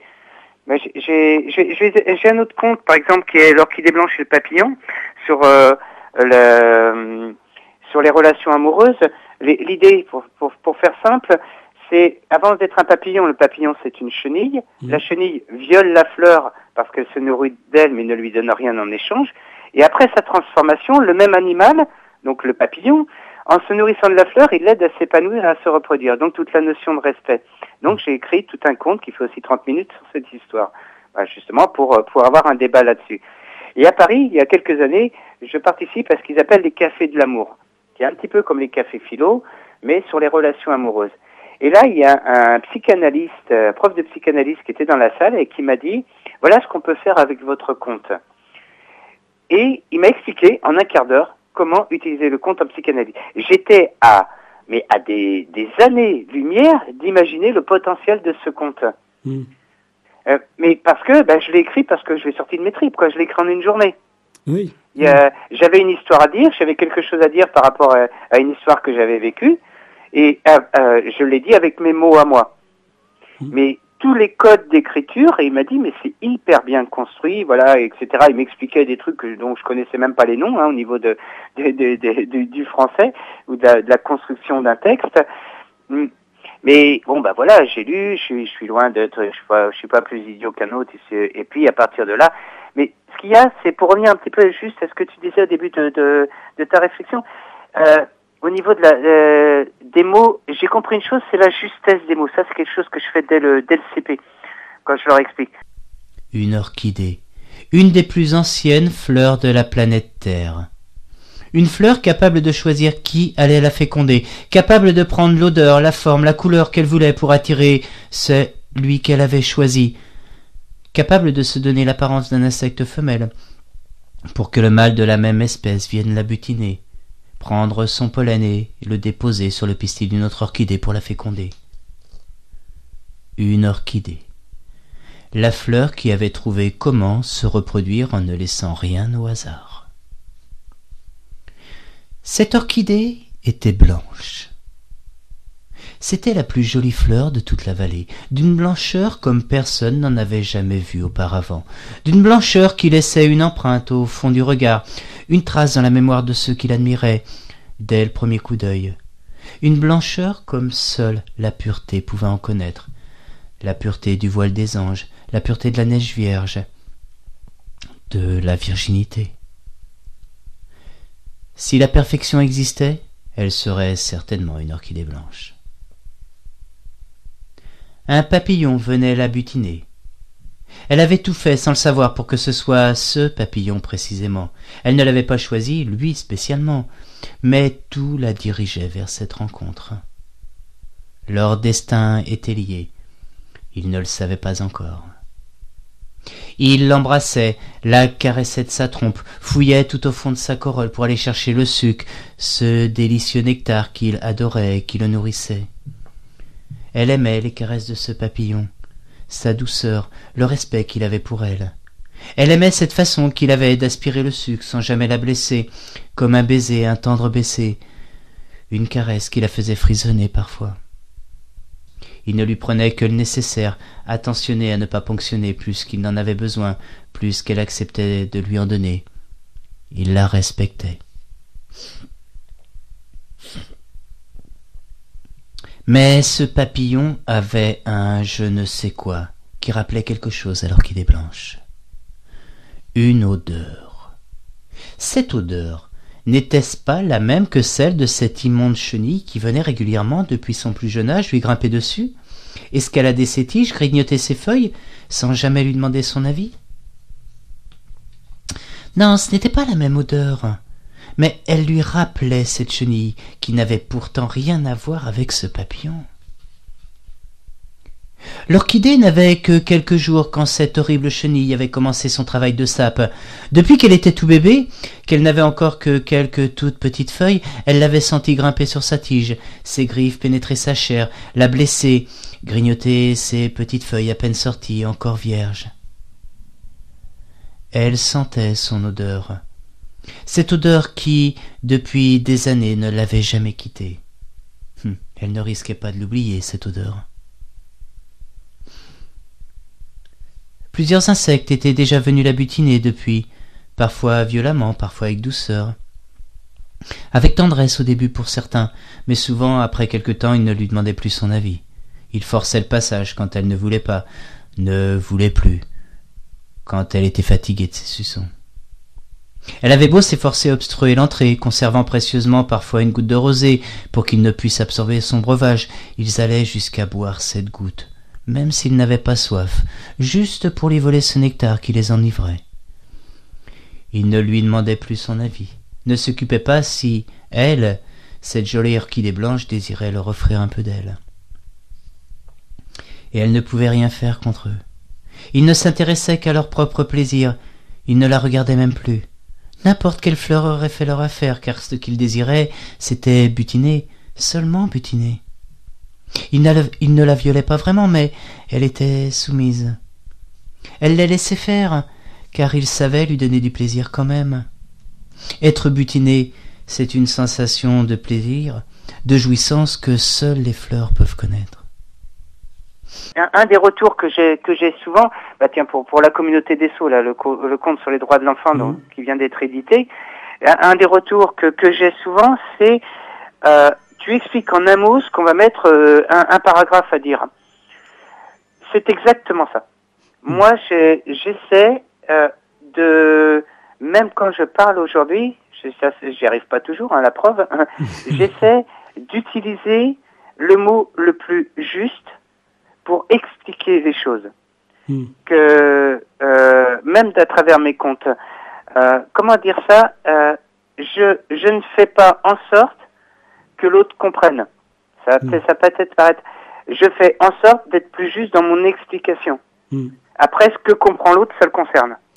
Tout à fait, ouais, ouais, ouais, je- Tu vois le- le- la différence entre les gens qui vont essayer, ce que je faisais avant, hein, quand, quand je faisais du commerce, euh, on essaye de, de, de, de convaincre l'autre, dont, donc qui comprenne. Et là, la différence, elle est là.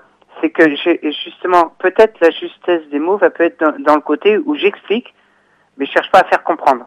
Mm, mm.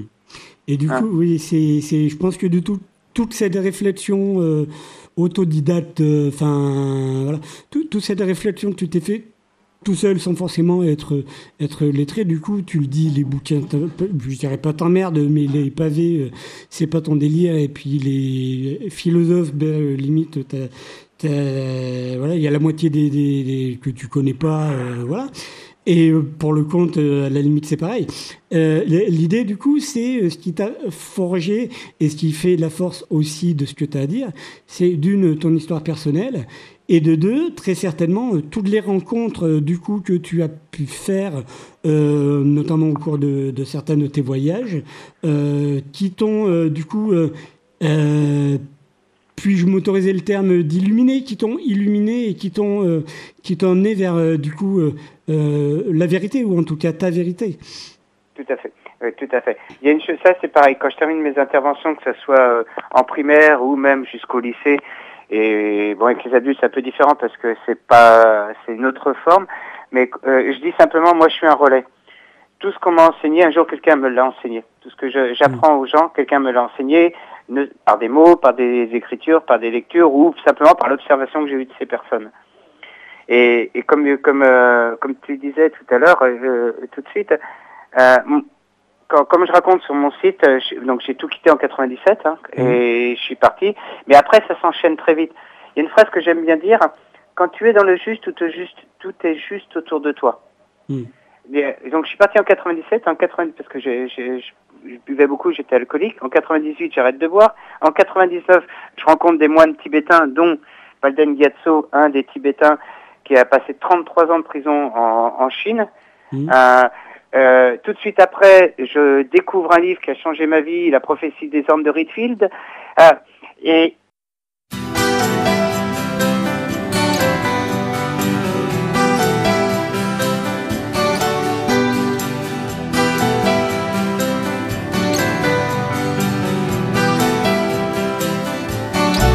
Méfie-toi de ce qui brille, petite fille.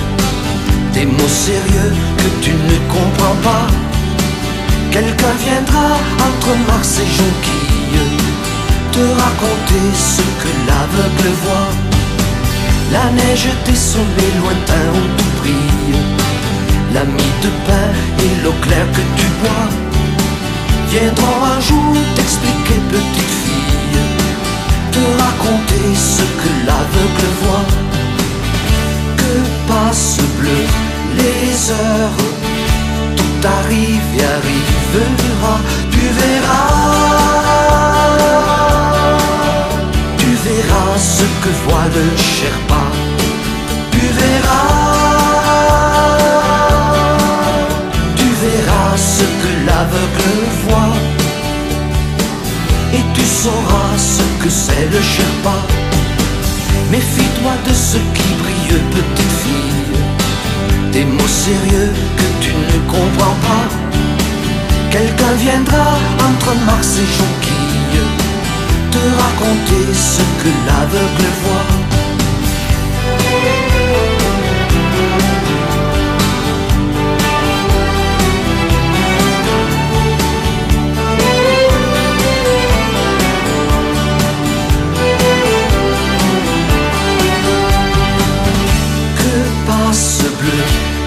Tout arrive et arrivera, tu verras.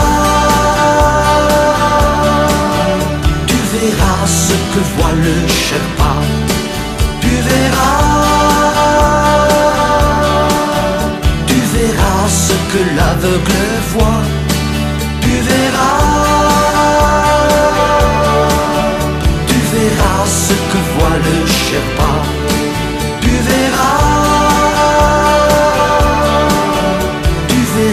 Ce que l'aveugle voit. Et que passent bleu les heures. Et tu sauras ce que c'est le Sherpa.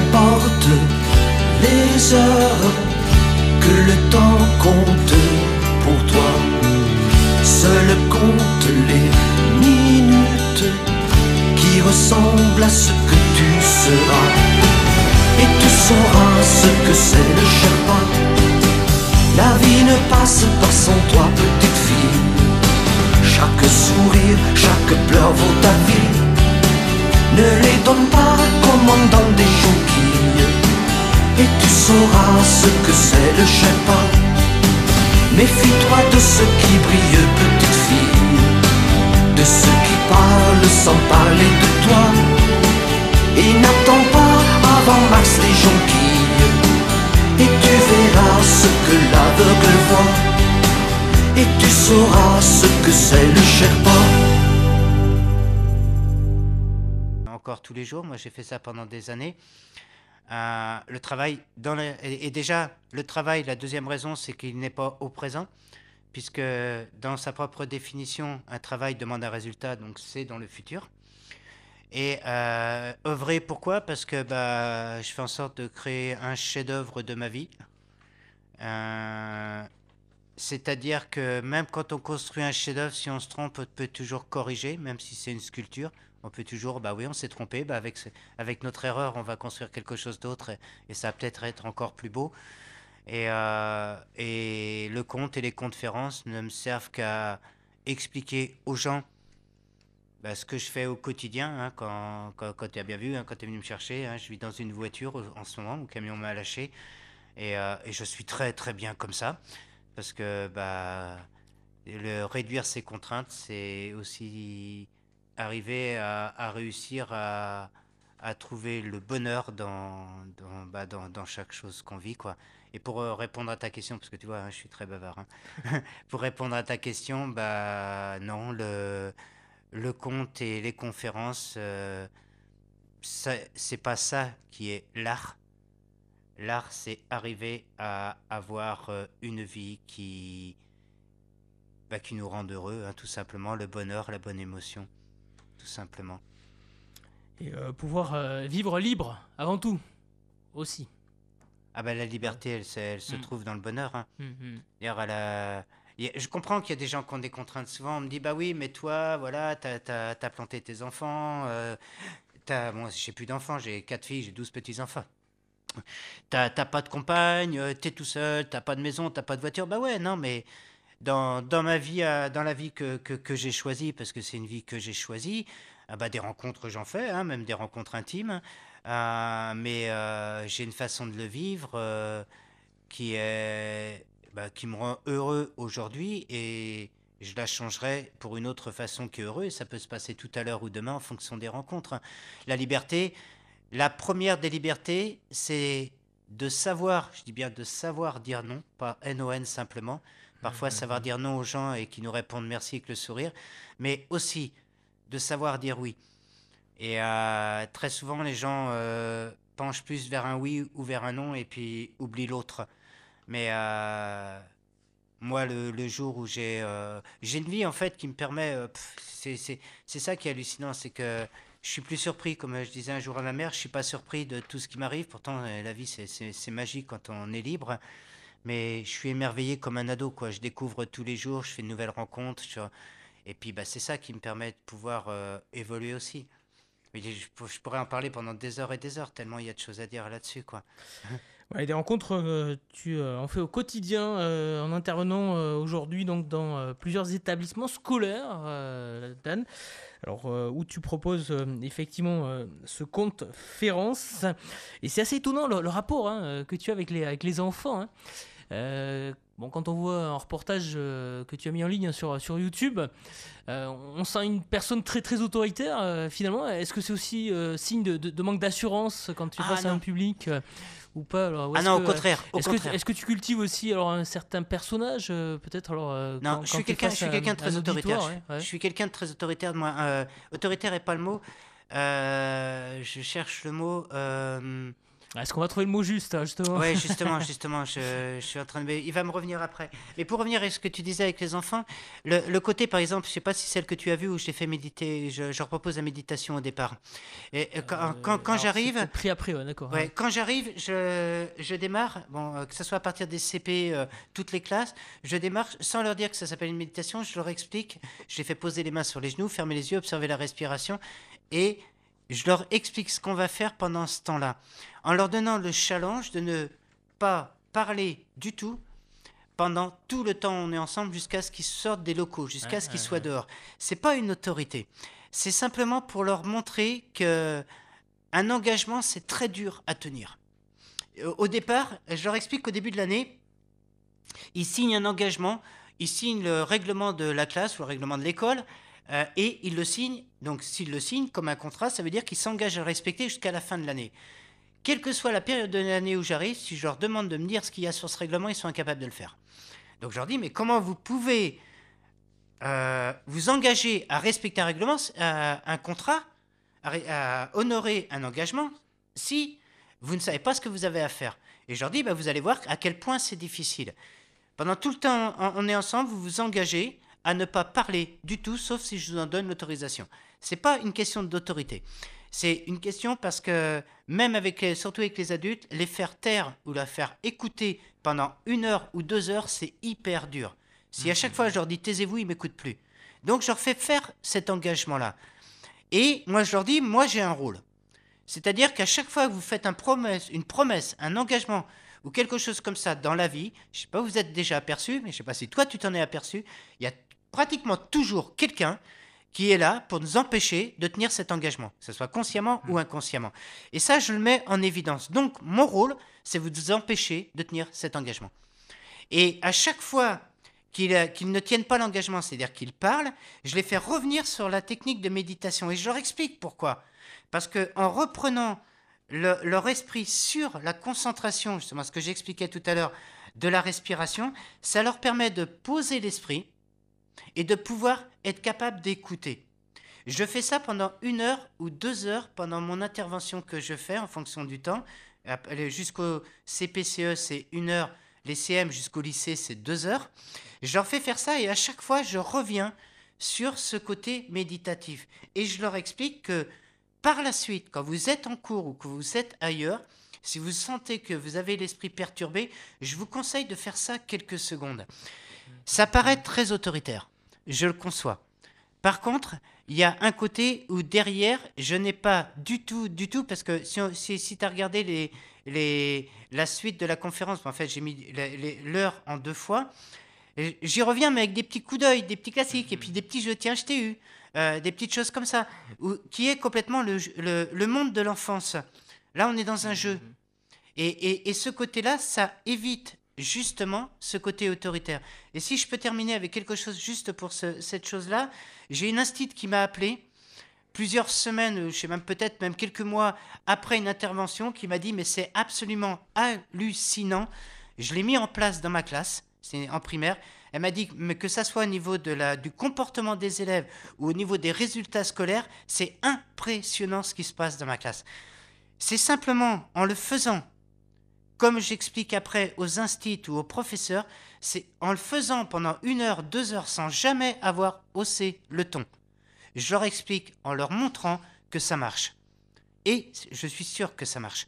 C'est ça la différence. C'est pas ce côté autoritaire. C'est le côté où je dis, comme je disais tout à l'heure, il faut pas dire aux gens de faire les choses. C'est exactement les expériences que je dis aux élèves dans les classes. On fait les choses. Et en les faisant, on montre que ça marche. Comme une cour de récréation où il y a un papier par terre.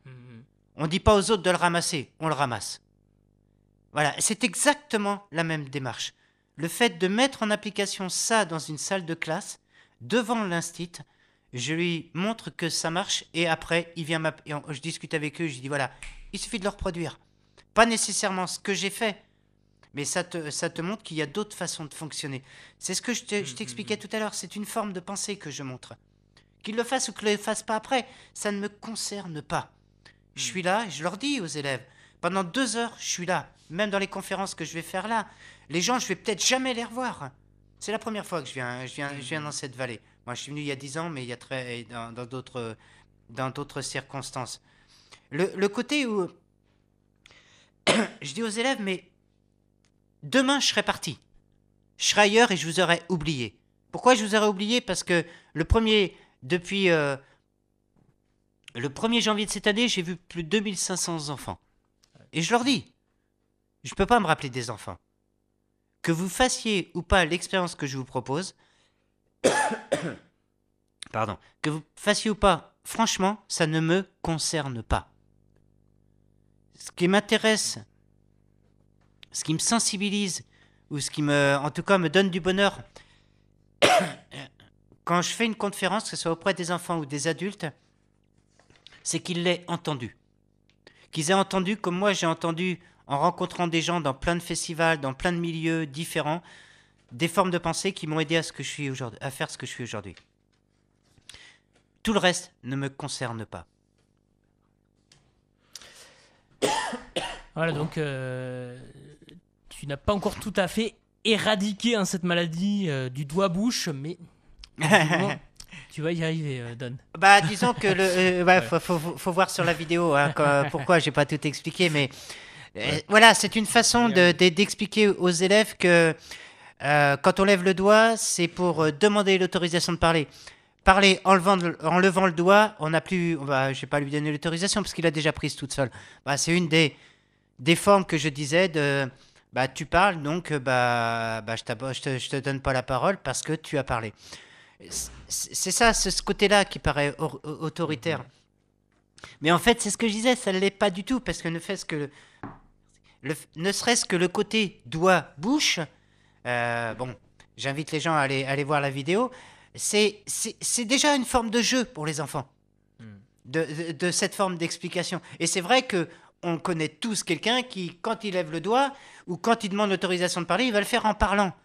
Alors on ne demande pas l'autorisation si on l'a déjà fait, quoi. C'est ce que je dis aux enfants avec le sourire. Voilà, donc Dan, euh, alors actuellement, hein, tu euh, proposes euh, plusieurs contes auxquels tu as donné vie, comme tu l'as dit, donc la petite étoile hein, qui avait peur de la nuit. Il y a également donc la communauté des sauts, la route ou le sentier. Notre seconde chance, Ouais. euh, le conte que tu présenteras ici en Béarn hein, sur l'importance du présent et de la sagesse.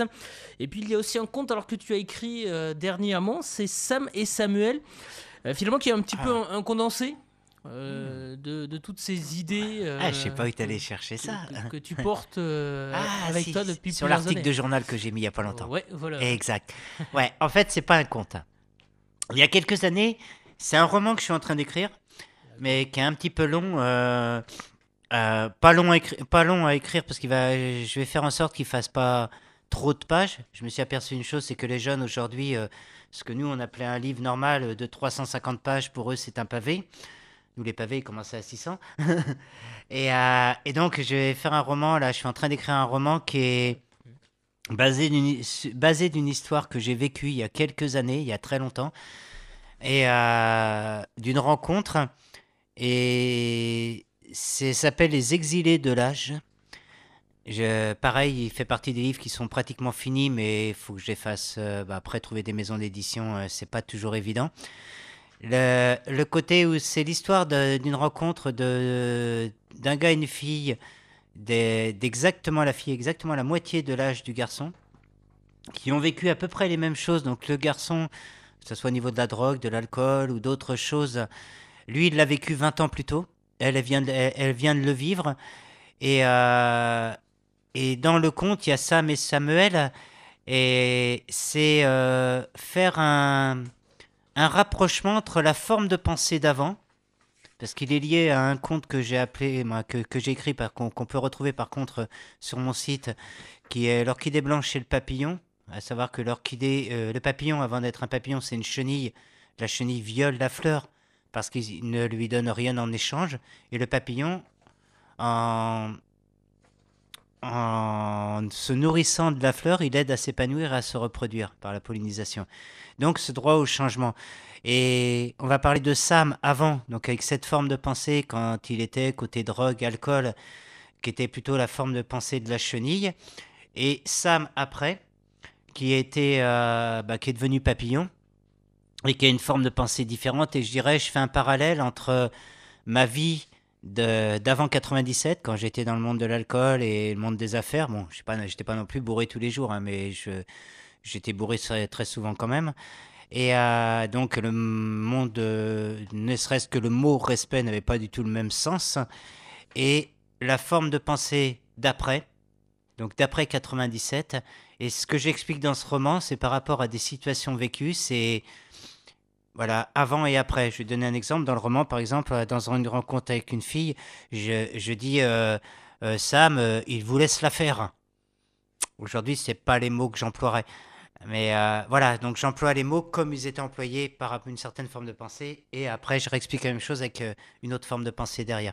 Voilà, donc c'est un roman, mais euh, bon, j'ai quatre ou cinq livres qui sont prêts aujourd'hui, donc on verra en fonction. euh, si vous connaissez des, maisons d'édition qui, qui, qui sont prêtes à m'aider euh, avec mes conditions, parce que euh, il y a des conditions qui sont euh, insupportables dans les maisons d'édition.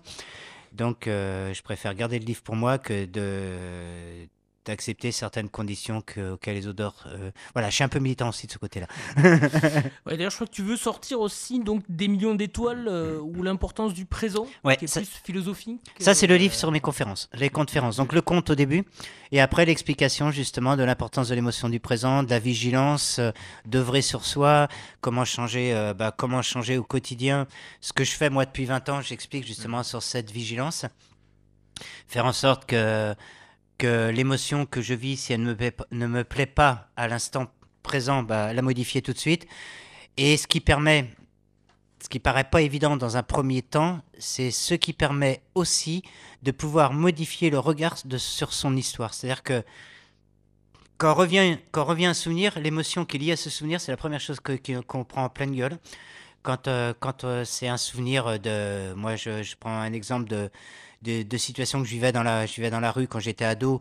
Donc, j'ai pas vécu toujours des, choses difficiles, surtout dans le monde de la drogue.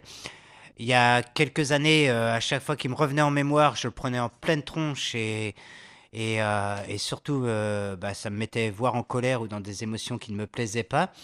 Et tout doucement, tout doucement, ces émotions sont diluées parce que j'ai modifié mon regard sur mon histoire. Mais ça va dans les deux sens. C'est-à-dire que le fait d'avoir modifié mon regard sur l'histoire, modifié l'émotion, le regard, l'émotion du, du souvenir s'est modifié, mais également, comme je dirais, c'est une interaction émotionnelle comme avec les gens, c'est-à-dire que le fait que l'émotion de ce souvenir soit modifiée me permet à moi d'avoir un autre regard aussi. Et ça tourne comme ça, comme dans une sorte de spirale, ce qui fait qu'à un moment, aujourd'hui, il n'y a pas une partie de mon histoire, aussi dure a-t-elle pu être au moment où je l'ai vécu, que je ne peux pas regarder avec le sourire. Parce que, bah voilà, si je suis ce que je suis aujourd'hui, c'est grâce à chaque seconde de ma vie, chaque choix que j'ai fait, même si euh, sur le moment je me dis mais j'aurais peut-être pu faire d'autres choix, euh, bah ça m'a amené là et ce que je suis aujourd'hui, bah ça me plaît bien. Alors euh, bah voilà, et c'est ça que j'explique dans ce livre, c'est ça que j'explique dans mes conférences, c'est sans aller. En fait, je vais de plus ou moins loin dans l'explication en fonction du public que j'ai en face de moi. Voilà, donc euh, nous rappeler euh, effectivement Don hein, qu'il ne faut pas hésiter à se remettre en question. Je vais euh, laisser la parole à Shkatou pour euh, terminer. Ashkatou qui euh, vous propose euh, donc tous les mardis hein, sur l'antenne de Radio Laurent. Il était une fois le conte. Euh, tu as eu l'occasion de revisiter l'univers euh, de Grand du Comte en passant par Pepito Matteo, Henri Gougo, Yannick Jolin, euh, Louis Espinassou, euh, Michel Indenock.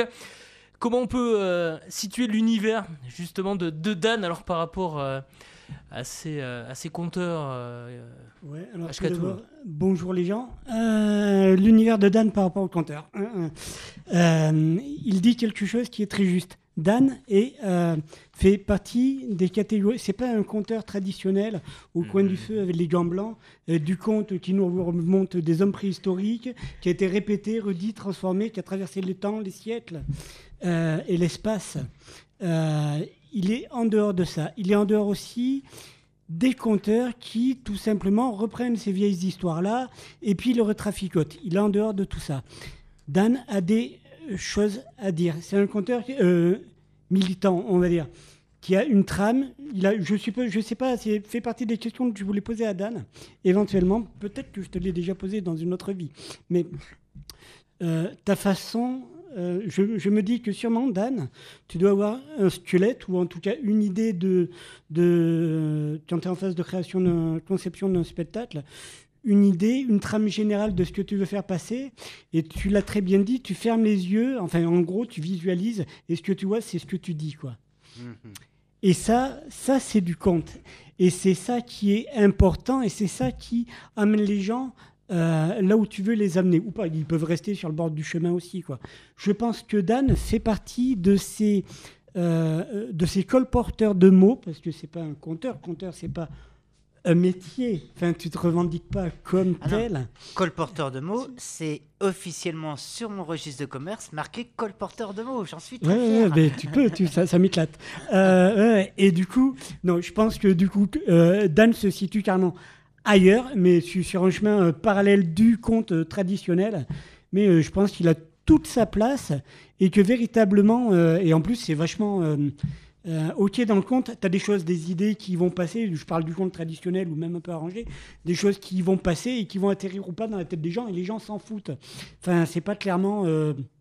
dit et expliqué. Sauf que chez Dan, du coup, les, idées qu'il y a, moi je dis, les, de, il y a des idées de bien planquer dedans et peut-être qu'elles peuvent euh, se planter dans la tête des individus et faire en sorte que le monde soit meilleur, ou en tout cas améliore les gens. Le truc, chez Dan, chez toi, c'est que euh, les idées sont annoncées, en tout cas au niveau des comptes références, les idées sont dites, sont expliquées, tu expliques de façon très pédagogique, tu expliques les choses, après aux gens de se les approprier ou pas. Et, euh, voilà, et c'est ça qui, euh, qui, euh, qui, me semble intéressant. Et du coup, ce qui m'éclate aussi, enfin ce que je trouve intéressant, c'est du coup t'expliquer avec, avec les, les enfants le petite séance de méditation où tu leur dis voilà là, les mains sur les genoux, on ferme les yeux, on se concentre sur la et puis on essaye de tenir. Et que du coup ça ça ça suive après, que ça continue, que les instits, je sais pas si tu en as eu d'autres exemples comme ça, mais que voilà, cet exemple de cet de, instit qui du coup euh, te rappelle quelques mois après en te disant, bah ouais, tu vois Dan, euh, j'ai voilà, j'applique ça en classe et ça fonctionne et ça, ça, ça impacte sur le résultat des gamins, ça impacte sur leur comportement, du coup sur leur vie. Et du coup, toi, de par ton intervention, ta petite, les gamins t'ont vu, t'ont croisé dans leur vie une heure. Sur cette heure que tu as passée avec eux, tu as changé leur vie. Ouais, si, si, euh, je sais pas si le micro est encore ouvert. Si euh, il y a un exemple que je peux te donner vis-à-vis de ça, parce que j'ai- j'ai dit j'avais été au Cameroun et en 2011 et j'y retourne trois mois euh, entre décembre et janvier, euh, pardon, entre octobre et janvier, je fais un festival de l'oralité et après j'ai justement j'espère bien parce que j'ai- les invités à reprendre des interventions dans les écoles.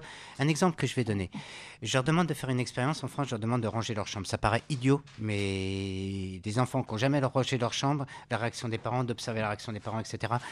Euh, J'invite les gens à aller voir plutôt sur YouTube parce qu'il y a une heure de conférence, je vais pas passer une heure à expliquer. Mais juste une explication qui, s'est passée au Cameroun. Je, bon, pas leur demander de ranger leur chambre, mais la, la cour où ils étaient, la route, la cour était dégueulasse. Mais au Cameroun, on n'est pas comme en France. On a des établissements qui ont 2000 élèves. hein. Et j'avais 50 élèves qui étaient choisis pour participer à ce projet. J'aurais simplement dit, vous rangez vous nettoyez la cour, vous posez des poubelles. Bon, pas comme je le dis là, hein, je fais tout un côté pédagogique, hein, je réduis. Par contre, vous ramassez les papiers, vous ne dites rien à personne. Comme je dis aux enfants, ne dites pas que vous le faites, faites-le. Et je leur ai dit, il y a peu de chances que je revienne, parce que je restais un mois, j'avais une grande tournée avec des comptes, avec d'autres écoles. Donc, il y avait peu de chances que je revienne. J'aurais dit, mais je ne reviendrai pas pour contrôler, parce que ça ne me concerne pas que vous le fassiez ou pas. Et ben, c'est ça qui est hallucinant, c'est que je suis revenu 15 jours après.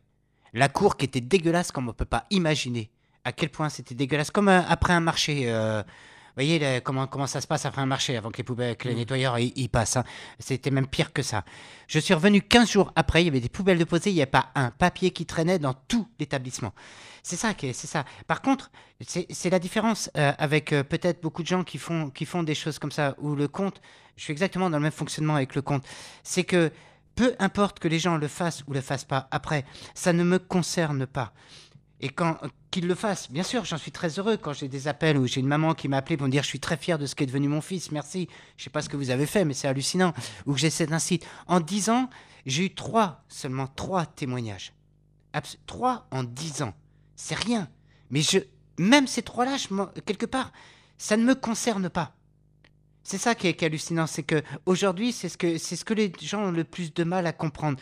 Le, fonctionnement que j'explique dans mon compte ou dans mes conférences, ce qui se passe, euh, j'ai des retours avec les gens. Les gens viennent me voir, les gens discutent avec moi sur Messenger. J'ai des tas de gens, pratiquement toutes les nuits.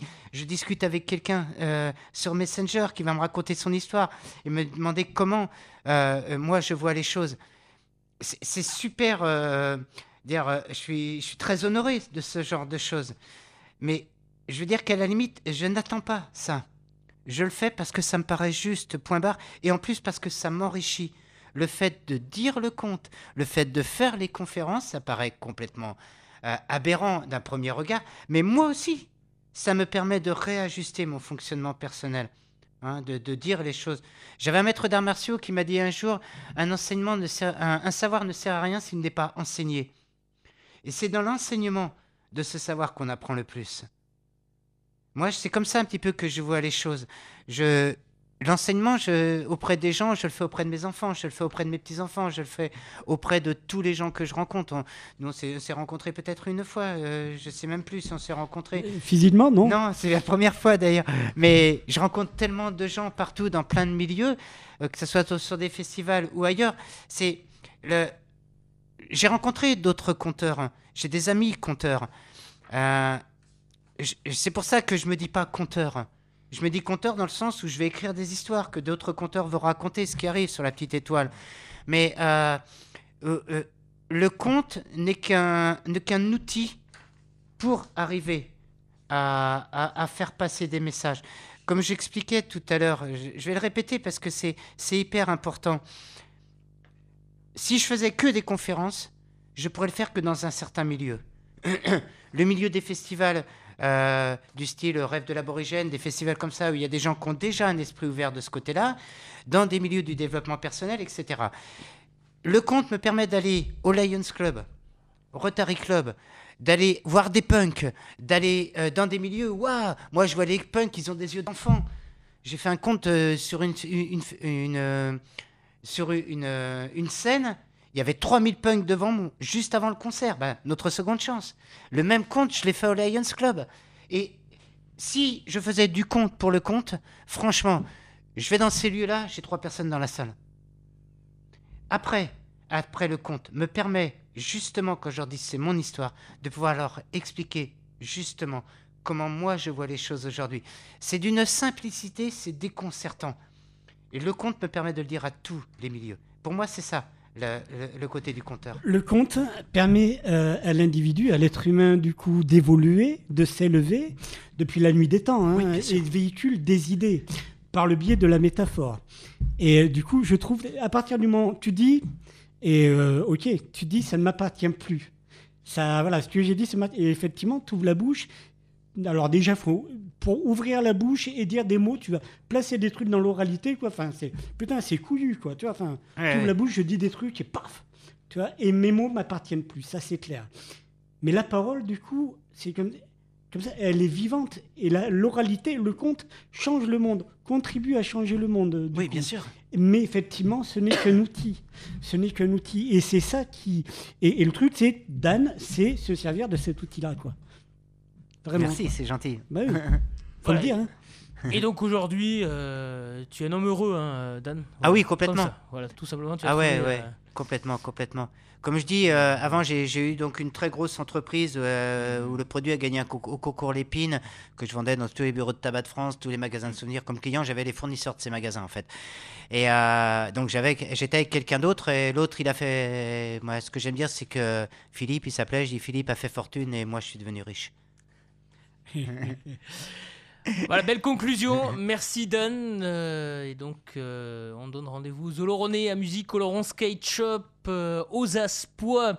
Tu euh, seras donc euh, à l'Escale à, à Bedouce et puis donc au Moninchon à l'Union Chimichurri. Ouais, si la voiture est réparée. C'est ta première tournée euh, ici.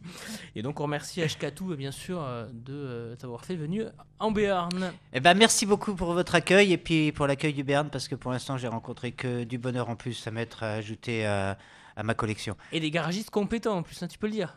Euh, le garagiste pour l'instant c'est moi qui le fais. voilà, merci Don. Merci et merci. Ashkatou. Et rendez-vous donc euh, le mardi pour euh, Il était une fois le conte. Pas demain soir. Ah bon? D'accord. Ah non parce qu'il viendra me voir. Eh ben, c'est déjà. Et, et du coup, demain soir, on rappelle ici, il y a Galaxy euh, qui fait son show. Et c'est une autre histoire, effectivement. Voilà. Donc, euh, du coup, euh, pas d'émission. Voilà. Bon, mais tu reviendras. Ouais, ouais. Je vais à foutre. En 99, je rencontre des moines tibétains, dont Palden Gyatso, un des Tibétains qui a passé 33 ans de prison en, en Chine. Mhm. Euh, euh, tout de suite après, je découvre un livre qui a changé ma vie, La prophétie des hommes de Ritfield. Euh, et il y a tout, tout un enchaînement parce que, comment dire, pour pas être à la recherche, sans être à la recherche de quelque chose, les choses elles viennent naturellement. Et, et mes premiers contes, je les ai écrits en 2003. Ça a été, euh, euh, comment, comment, comment dire ça? Ouais, si, Il faudrait que j'explique, mais je vais faire toute mon intervention en fait au téléphone. Quand, euh, je donne un exemple euh, parce que j'utilise beaucoup les métaphores. Si tu, si tu donnes rendez-vous à quelqu'un dans une rue, une rue piétonne très, très, comment dire, très fréquentée. Mm. Tu, tu as deux possibilités. Tu dis, tu lui dis, on va se trouver en face. On, va, on arrive là en face de l'autre. Première possibilité, tu vas le chercher pour pas le louper. Donc on cherche les choses. Tu vas chercher la personne. À n'importe quel moment, je peux te taper sur l'épaule et te, demander de décrire la personne que tu viens de regarder. Tu seras incapable de la décrire parce que tu cherches ton ami. Mm. Deuxième possibilité, c'est pour ça que je dis aux gens arrêtez de chercher mais observez. Tu vas simplement observer autour de toi. Parce qu'on dit souvent que les, les réponses, elles sont à côté de toi. Donc euh, on enlève les œillères, on écarte et on, euh, et on observe. Quand ton ami va arriver en face, comme tu es dans l'observation, tu vas le voir. Tu vas pas le louper. Par contre, tu auras pris toutes les informations qu'il y a autour de toi. Et c'est ce que j'ai commencé à faire autour de 2000 quand je suis sorti du centre pour handicapés de Millau. J'ai arrêté de chercher, j'ai commencé à observer. Et là, on apprend très, très, très, très vite. Et du moins, on a un autre regard sur l'existence. En tout cas, moi, c'est ce qui m'est arrivé. D'accord. En tout cas, euh, quoi qu'il en soit, il y, a- il y a vraiment des, des, des projets que tu as menés aussi avec, avec des enfants, tout ça. Je pense à la communauté des Sceaux, entre Mhm. autres. Je pense euh, plein de projets très très euh, ben fallait y aller quoi enfin je veux dire euh, beaucoup de, de, de raconteurs euh, de d'histoires ne vont pas s'amuser à enfin s'amusent pas à faire du collaborer les gens quoi enfin Hmm, c'est ouais, ouais, je comprends bien. voilà en tout cas pas pas du Jones pas du voilà Euh, et donc du coup pour en revenir euh, on va s'en revenir euh, il va falloir bientôt que je rende l'antenne du coup pour en revenir à ton intervention du coup du sur l'importance du présent du coup du mercredi 10 juin à l'Athénée municipal. Donc Athénée municipal déjà, je sais pas si tu connais déjà, mais une jolie salle, une jolie Non. salle et voilà dans un joli quartier. Enfin Bordeaux, c'est pas trop trop moche non plus. Euh, donc ça sera à 20h30 Euh, et du coup, euh, effectivement, je pense que tu peux apporter beaucoup énormément. J'espère qu'il n'y aura pas que les gens du Lions Club qui seront là. Enfin, c'est eux qui, qui Bah, organisent. J'espère aussi. ouais. Qui- ouais, Bah, alors après, il y, a- il y a possibilité de, ah, je sais pas le numéro, il y a possibilité de, de, de réserver déjà les places. Euh, ah oui, mais là, je suis sur le téléphone. Ce que je pourrais faire, c'est, euh, euh, vous avez, un, vous avez un site où vous en mettez les Ouais, choses ou pas a un site. Bah, je te- on- je t'enverrai par texto le, le Ouais. téléphone de Darren, la, la présidente du Lions Club. Il y a possibilité déjà de... Euh, l'intervention, c'est juste euh, parce que après on va, on va se quitter. Il y, a, il y a deux choses sur lesquelles je travaille. Donc la communauté des Sceaux dont tu as parlé, qui est également une association pour le, la valorisation des droits de l'enfant, avec lequel, comme tu disais, j'ai euh, fait des interventions en Afrique. Et donc il y a le livre qui est sorti et là c'est une grande réussite parce que je suis je suis très heureux. Je suis en tête des ventes euh, euh, dans dans le secteur jeunesse. Je suis très fier de le dire parce qu'il faut être fier oui, quand oui, on réussit oui, quelque chose. donc ça c'est un domaine, c'est un domaine sur lequel je, je travaille beaucoup. Simplement c'est après une discussion avec Guillemot de Trio que je me suis aperçu euh, de en disant euh, pourquoi les enfants pour faire simple c'est le dénominateur commun entre toutes les causes qu'on défend. Mhm. Les enfants sont toujours concernés, que ce soit environnemental ou humanitaire. Donc c'est pour ça que j'ai Mhm. choisi les enfants. Et puis euh, la- l'importance du présent pour revenir à l'intervention du, 10, du 10 juin. euh, simplement là, je raconte mon histoire et j'explique aux gens. euh, bah, euh, donc il y a le conte, notre seconde chance. Mhm. Hein, de la- de- là, il y, a, le- il y a tous les jeux de mots parce que bah, tu as remarqué, j'aime bien euh, trif- jongler avec les mots. Je ne Mhm. dis pas jouer. Et puis, euh, et puis après, donc cette intervention euh, qui est ouverte à tout le monde, à, à cette intervention où il y a, euh, bah voilà, j'explique aujourd'hui ma, ma façon de, bah, ma façon de voir les choses aujourd'hui. Où, comme je disais, euh, je gagne peut-être plus beaucoup d'argent aujourd'hui, mais qu'est-ce que je gagne bien ma vie, quoi. C'est clair. Donc du coup, ça sera un véritable instant philo à l'Athénée euh, municipal de Bordeaux le mercredi 10 juin prochain. Euh, donc du coup, on rappelle tarif euh, 10 euros plein, 6 euros étudiants, gratuit pour les moins de 16 ans, avec des bénéfices reversés à l'action euh, Afripédia et à l'hôpital de Maputo au Mozambique. Tout à fait. 70% pour être précis des bénéfices vont, vont vers les associations. Ouais, Voilà, pour être pour être précis, parce que bon, on dit euh, souvent les bénéfices, euh, ça peut être une partie. Donc voilà, j'aime bien j'aime bien la précision dans les dans les choses. Et- oui, non non, mais moi c'est ce qui m'a plu hein, euh, euh, dans, dans ce côté-là. Puis puis amener aussi un accès, moi le Lions Club, mais bon, il y a aussi des étudiants. Je sais qu'il y a des jeunes de de, de Bordeaux parce que j'ai j'ai un petit peu suivi les, les jeunes de des slams là qu'on fait la Coupe de France à- Mhm. à Rennes. Donc j'étais avec eux le week-end dernier. Et, euh, et ben voilà, c'est ce genre de discussion que j'ai déjà avec ces petits jeunes de, collège et de lycée. Et parce que bah, à travers le slam, euh, juste un tout petit point, parce qu'à Bordeaux, euh, c'est une ville que ces petits jeunes, je suis pas mal. Euh, Il y a quand même euh, l'équipe de Bordeaux a fini deuxième à la Coupe de France de slam hein, pour les pour les lycées.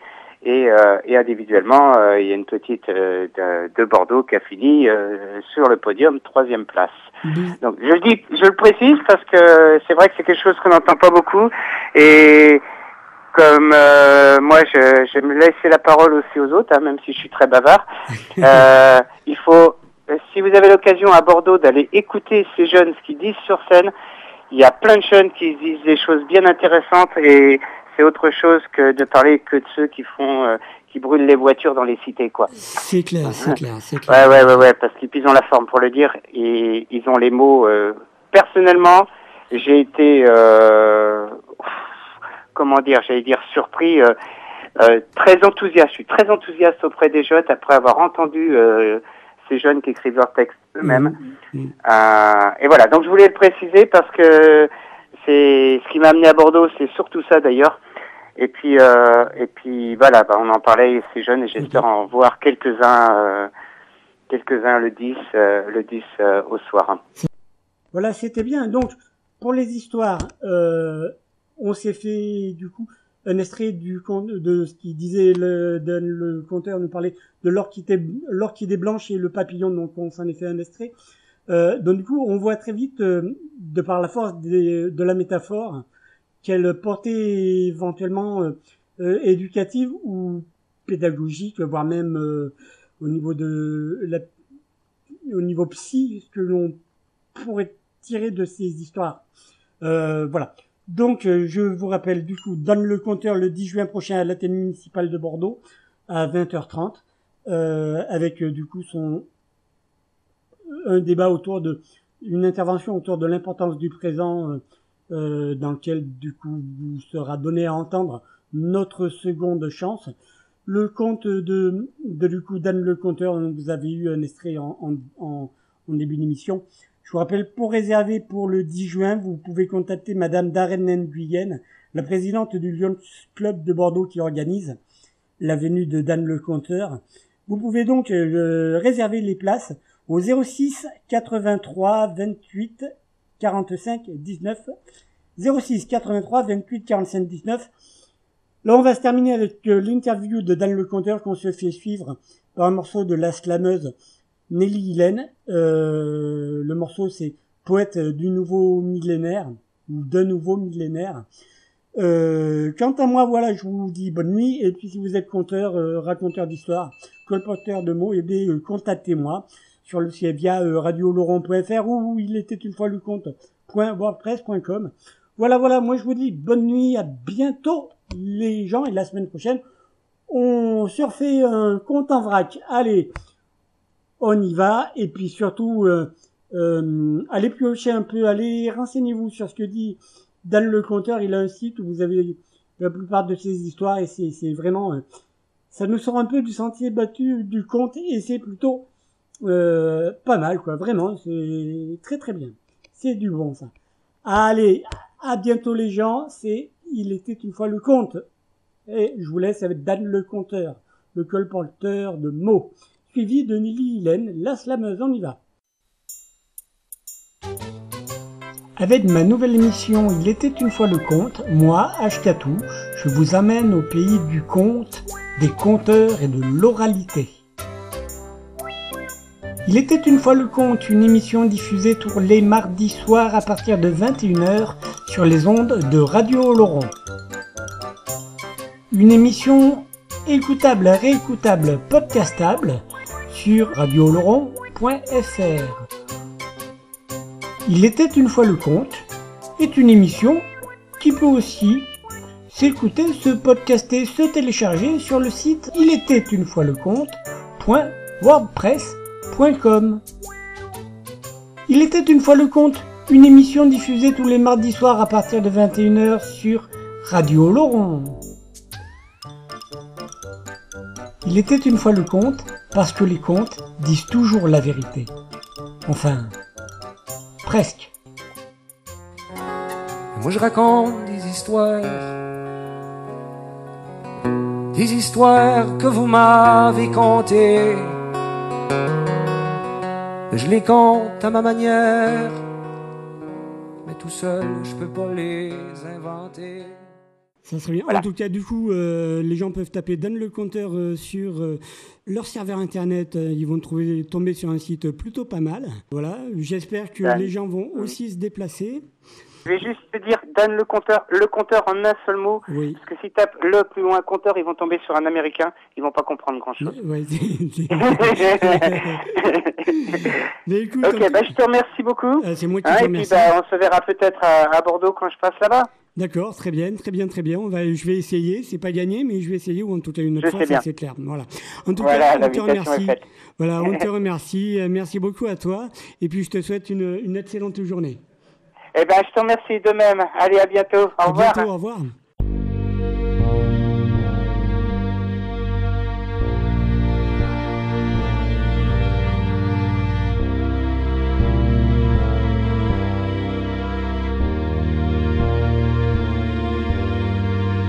On n'est pas venu pour te transmettre notre envie d'écrire, on est venu pour te soumettre à notre droit de dire. Notre parole est libre, voilà de des mots jetés au vent. Nous sommes invincibles puisqu'aujourd'hui tu nous entends.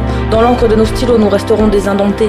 Poètes pacifistes dont seuls les mots sont armés. Nos cartouches de papier, nous savons les utiliser. Nos voix sont les seules flèches ayant des cibles à transpercer.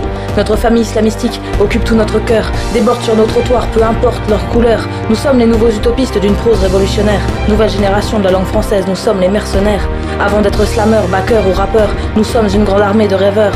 Prêts à toucher le monde de la pointe de nos stylos, nous tournoyons dans la ronde, infinie de nos mots. Aucune frontière ne vient freiner ou arrêter nos quatrains indomptés, même parfois enflammés. Écoutez-nous, car chaque jour nous viendrons déclamer. Peut-être à votre tour, direz-vous, ça va slammer. Pas de fausse pudeur, pas de fausse candeur. Notre bande de potes n'a plus aucune frayeur. Nous sommes des accros de la plume, prêts à venir vous convertir. Si vous ressentez un seul instant la moindre soif d'écrire. Aujourd'hui tu subis l'attentat de nos voix. Demain une autre oreille, ailleurs nous entendra. Nos mains et nos stylos refusent de se taire. Nous sommes les poètes du nouveau millénaire.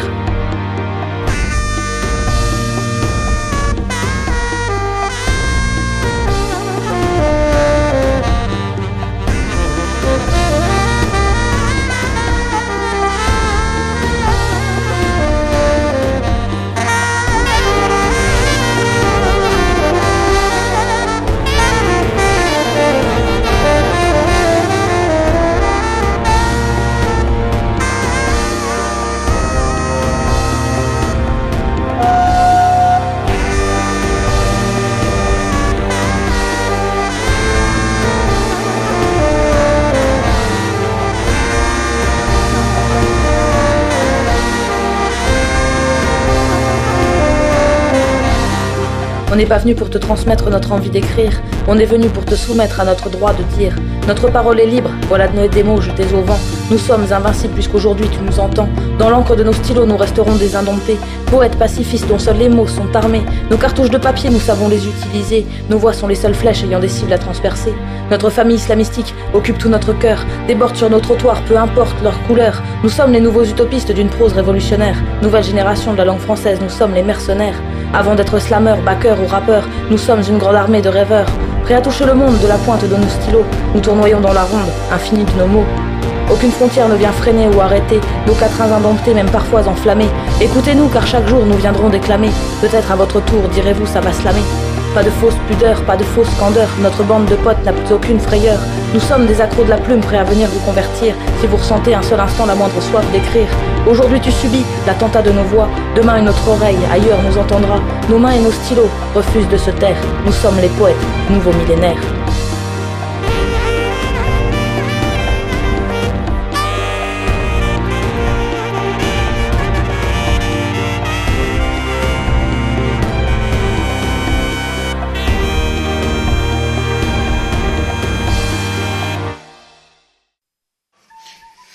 Voilà, donc j'espère que cette émission un peu longue consacrée à Dan le Conteur, qui était dans les parages euh, la semaine dernière pour sa une petite tournée bernaise, qui là du coup va aller traîner un peu dans les écoles, etc.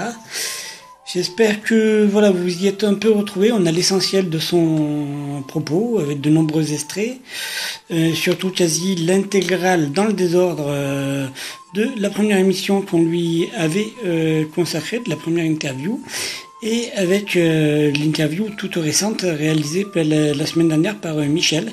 de la radio donc qui, voilà où j'interviens un peu un peu à la fin. Donc j'ai rapiloté hein, et j'espère que du coup ça vous a plu. Voilà c'est tout ce que je peux faire pour vous moi. Bon euh, et surtout, euh, je m'excuse, j'aurais aimé éventuellement faire une émission vraiment très chiadée là-dessus, sur Dan, hein, mais je pense qu'on a le propos, euh, le propos de l'instant, le propos que c'est essentiel. Voilà, on a l'essentiel. On a l'essentiel, donc du coup, donc du coup, voilà, il n'y a pas besoin, il a pas besoin de- d'aller plus loin. Enfin, voilà, il n'y a pas besoin. Du coup, euh, hop, Du coup, du coup, voilà, je vous laisse. On se retrouve très prochainement. Et puis d'ici là, raconter des histoires, aller voir les compteurs, etc., etc. Euh, je rappelle que samedi prochain à Akous, vous avez Yannick Jolin avec son spectacle, euh, son spectacle sur la, la, la, langue. Euh, ah, je sais plus sur les langues régionales. Ma langue maternelle va mourir. Et euh, et je ne peux pas vous parler d'amour ou un truc comme ça. Enfin, je m'excuse, c'est écorché, mais voilà, c'est à Cous euh, le week-end prochain. On essaiera d'y être, voilà, voilà. Bon, allez, ben, allez, chaud les gens. Salut.